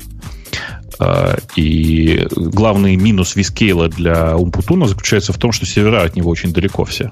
Понимаешь? Так, Во всем остальном непонятно. К нашему прошлому подка- отсутствующему подкасту были конспирологические теории, почти как Pizzagate, что, наверное, мы половину серверов перенесли на Vscale, и все сломалось. А, вот от не, этого мы не вышло. просили. А, минимальная конфигурация на Vscale сейчас стоит 200 рублей. Если использовать еще э, промокод, то получится, как вы понимаете, еще немножко дешевле. Э, Поэтому, ну, как бы, Ну, Поскольку Яндекс все мои деньги забрал, поэтому я не могу русскими деньгами больше платить. Поэтому придется мучиться долларами. Я- да, я чё- почему я сказал про номинальную конфигурацию-то? Ну, типа, потому что номинальная конфигурация это то, чем все постоянно любят сравниваться. А сравнивать нужно на самом деле ту конфигурацию, которую вы реально использовать будете.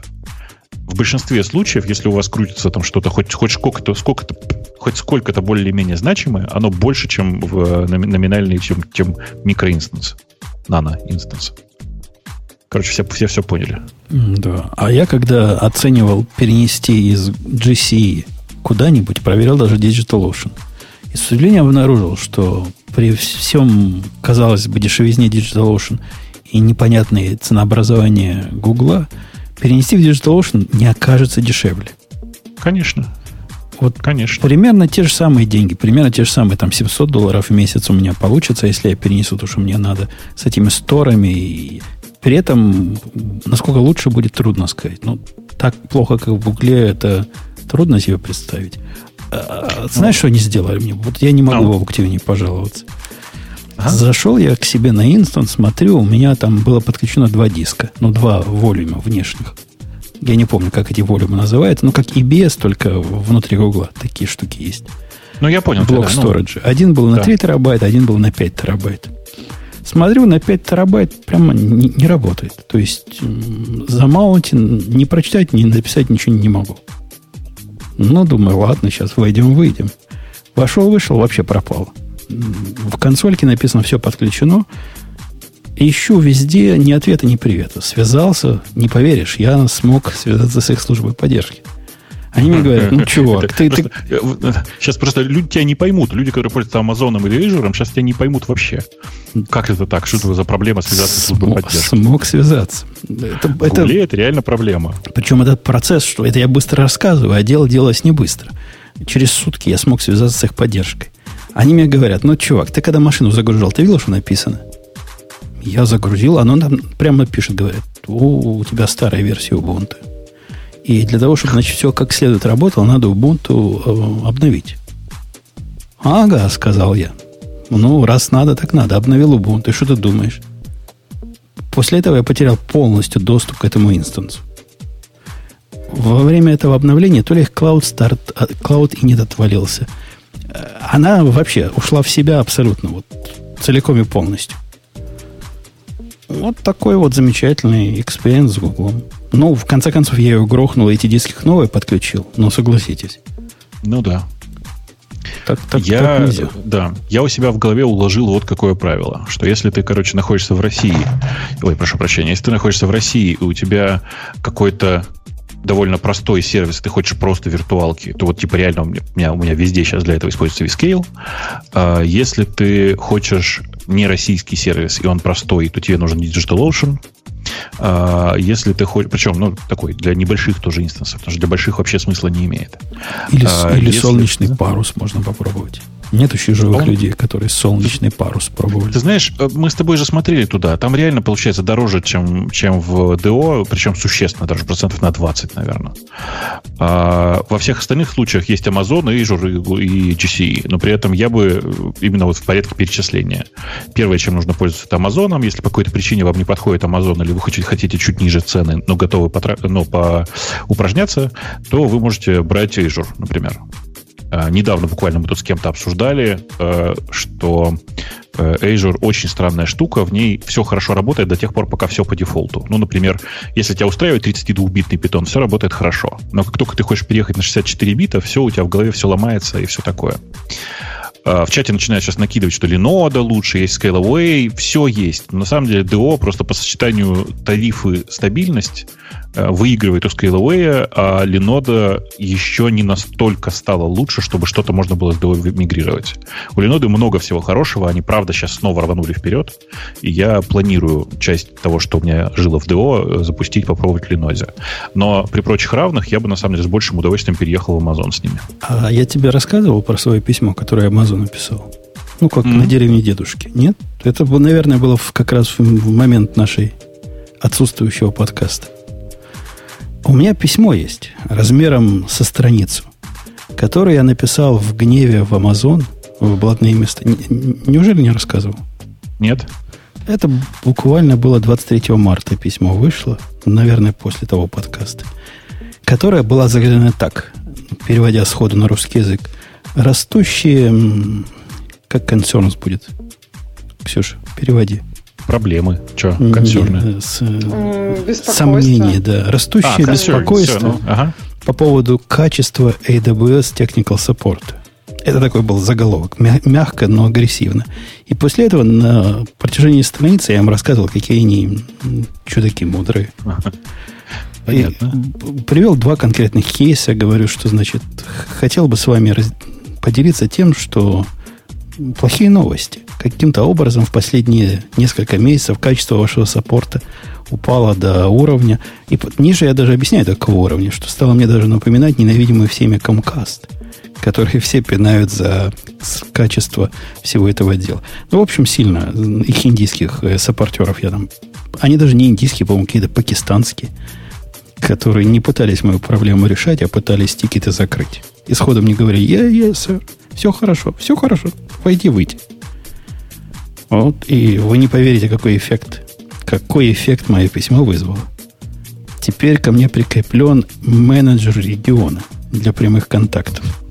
Этот менеджер региона, он не всего Иллинойса. Иллинойс поделен между двумя менеджерами. И один из них, значит, мой личный теперь. И вот если я чего хочу, сразу к нему идти. А он каким-то волшебным образом связывает меня на вид такой же саппорт. Только правильный, только местный, как раньше был. Люди, которые, ну, конкретно чинят. Вот инженеры, не, не индейцы. Настоящие инженеры там сидят и отвечают на вопросы. Так что, так что вы. Так Нормально. что да. Не держите в себе жалуйтесь. Он, он, on call отвечает. Ну, то есть инженеры у них, когда попадаешь на саппорт инженера, это значит, что это кто-то из команды, просто он on call. Или это да, это тяжело быть таким инженером, но тебе, конечно, хорошо. О, да, о, да, о, да. Вот так вот. Он даже мне звонил, это, ну, вот этот чувак представлялся, mm. извинялся, и мы с ним, значит, вырабатывали, как, как жить дальше. Так и... он в Сиэтле или в Индии тоже? Он, он у нас здесь. Он в Иллинойсе. Mm. Он за Иллинойс а, отвечает. он прямо в Иллинойсе сидит? Да, да. Тут так же нет, при... он может же... Тут же пригласил да, меня на тусовку к себе, там у них какая-то. А, то есть не прям местный даже. Прям, нет, ну тогда это конкретно, да, интересно. Конкретно местный, да. Конкретно. Да. Конкретно. Ну, видишь, молодец, что жалуешься. Ну, конечно, повышаем качество, потому что, видишь, growing concerns. Так что наезжайте, Я дорогие мои, и будет вам, и будет вам счастье. На этой позитивной ноте. Я напомню, да, что у нас Digital Ocean был. Мы его сейчас еще раз прослушаем и пойдем по домам. Пока. Пока. Понеслось. Это шоу создано при поддержке Digital Ocean. Digital Ocean – провайдер доступного облачного хостинга. Всего за 55 секунд и 5 долларов в месяц вы можете создать свой облачный сервер в одном из дата-центров, расположенных в Нью-Йорке, Сан-Франциско, Амстердаме и Сингапуре, и управлять им с помощью простой, интуитивно понятной панели управления или воспользоваться мощным API. Начните прямо сейчас. Введите промокод RadioDefist при регистрации и получите 10 долларов бонуса на аккаунт.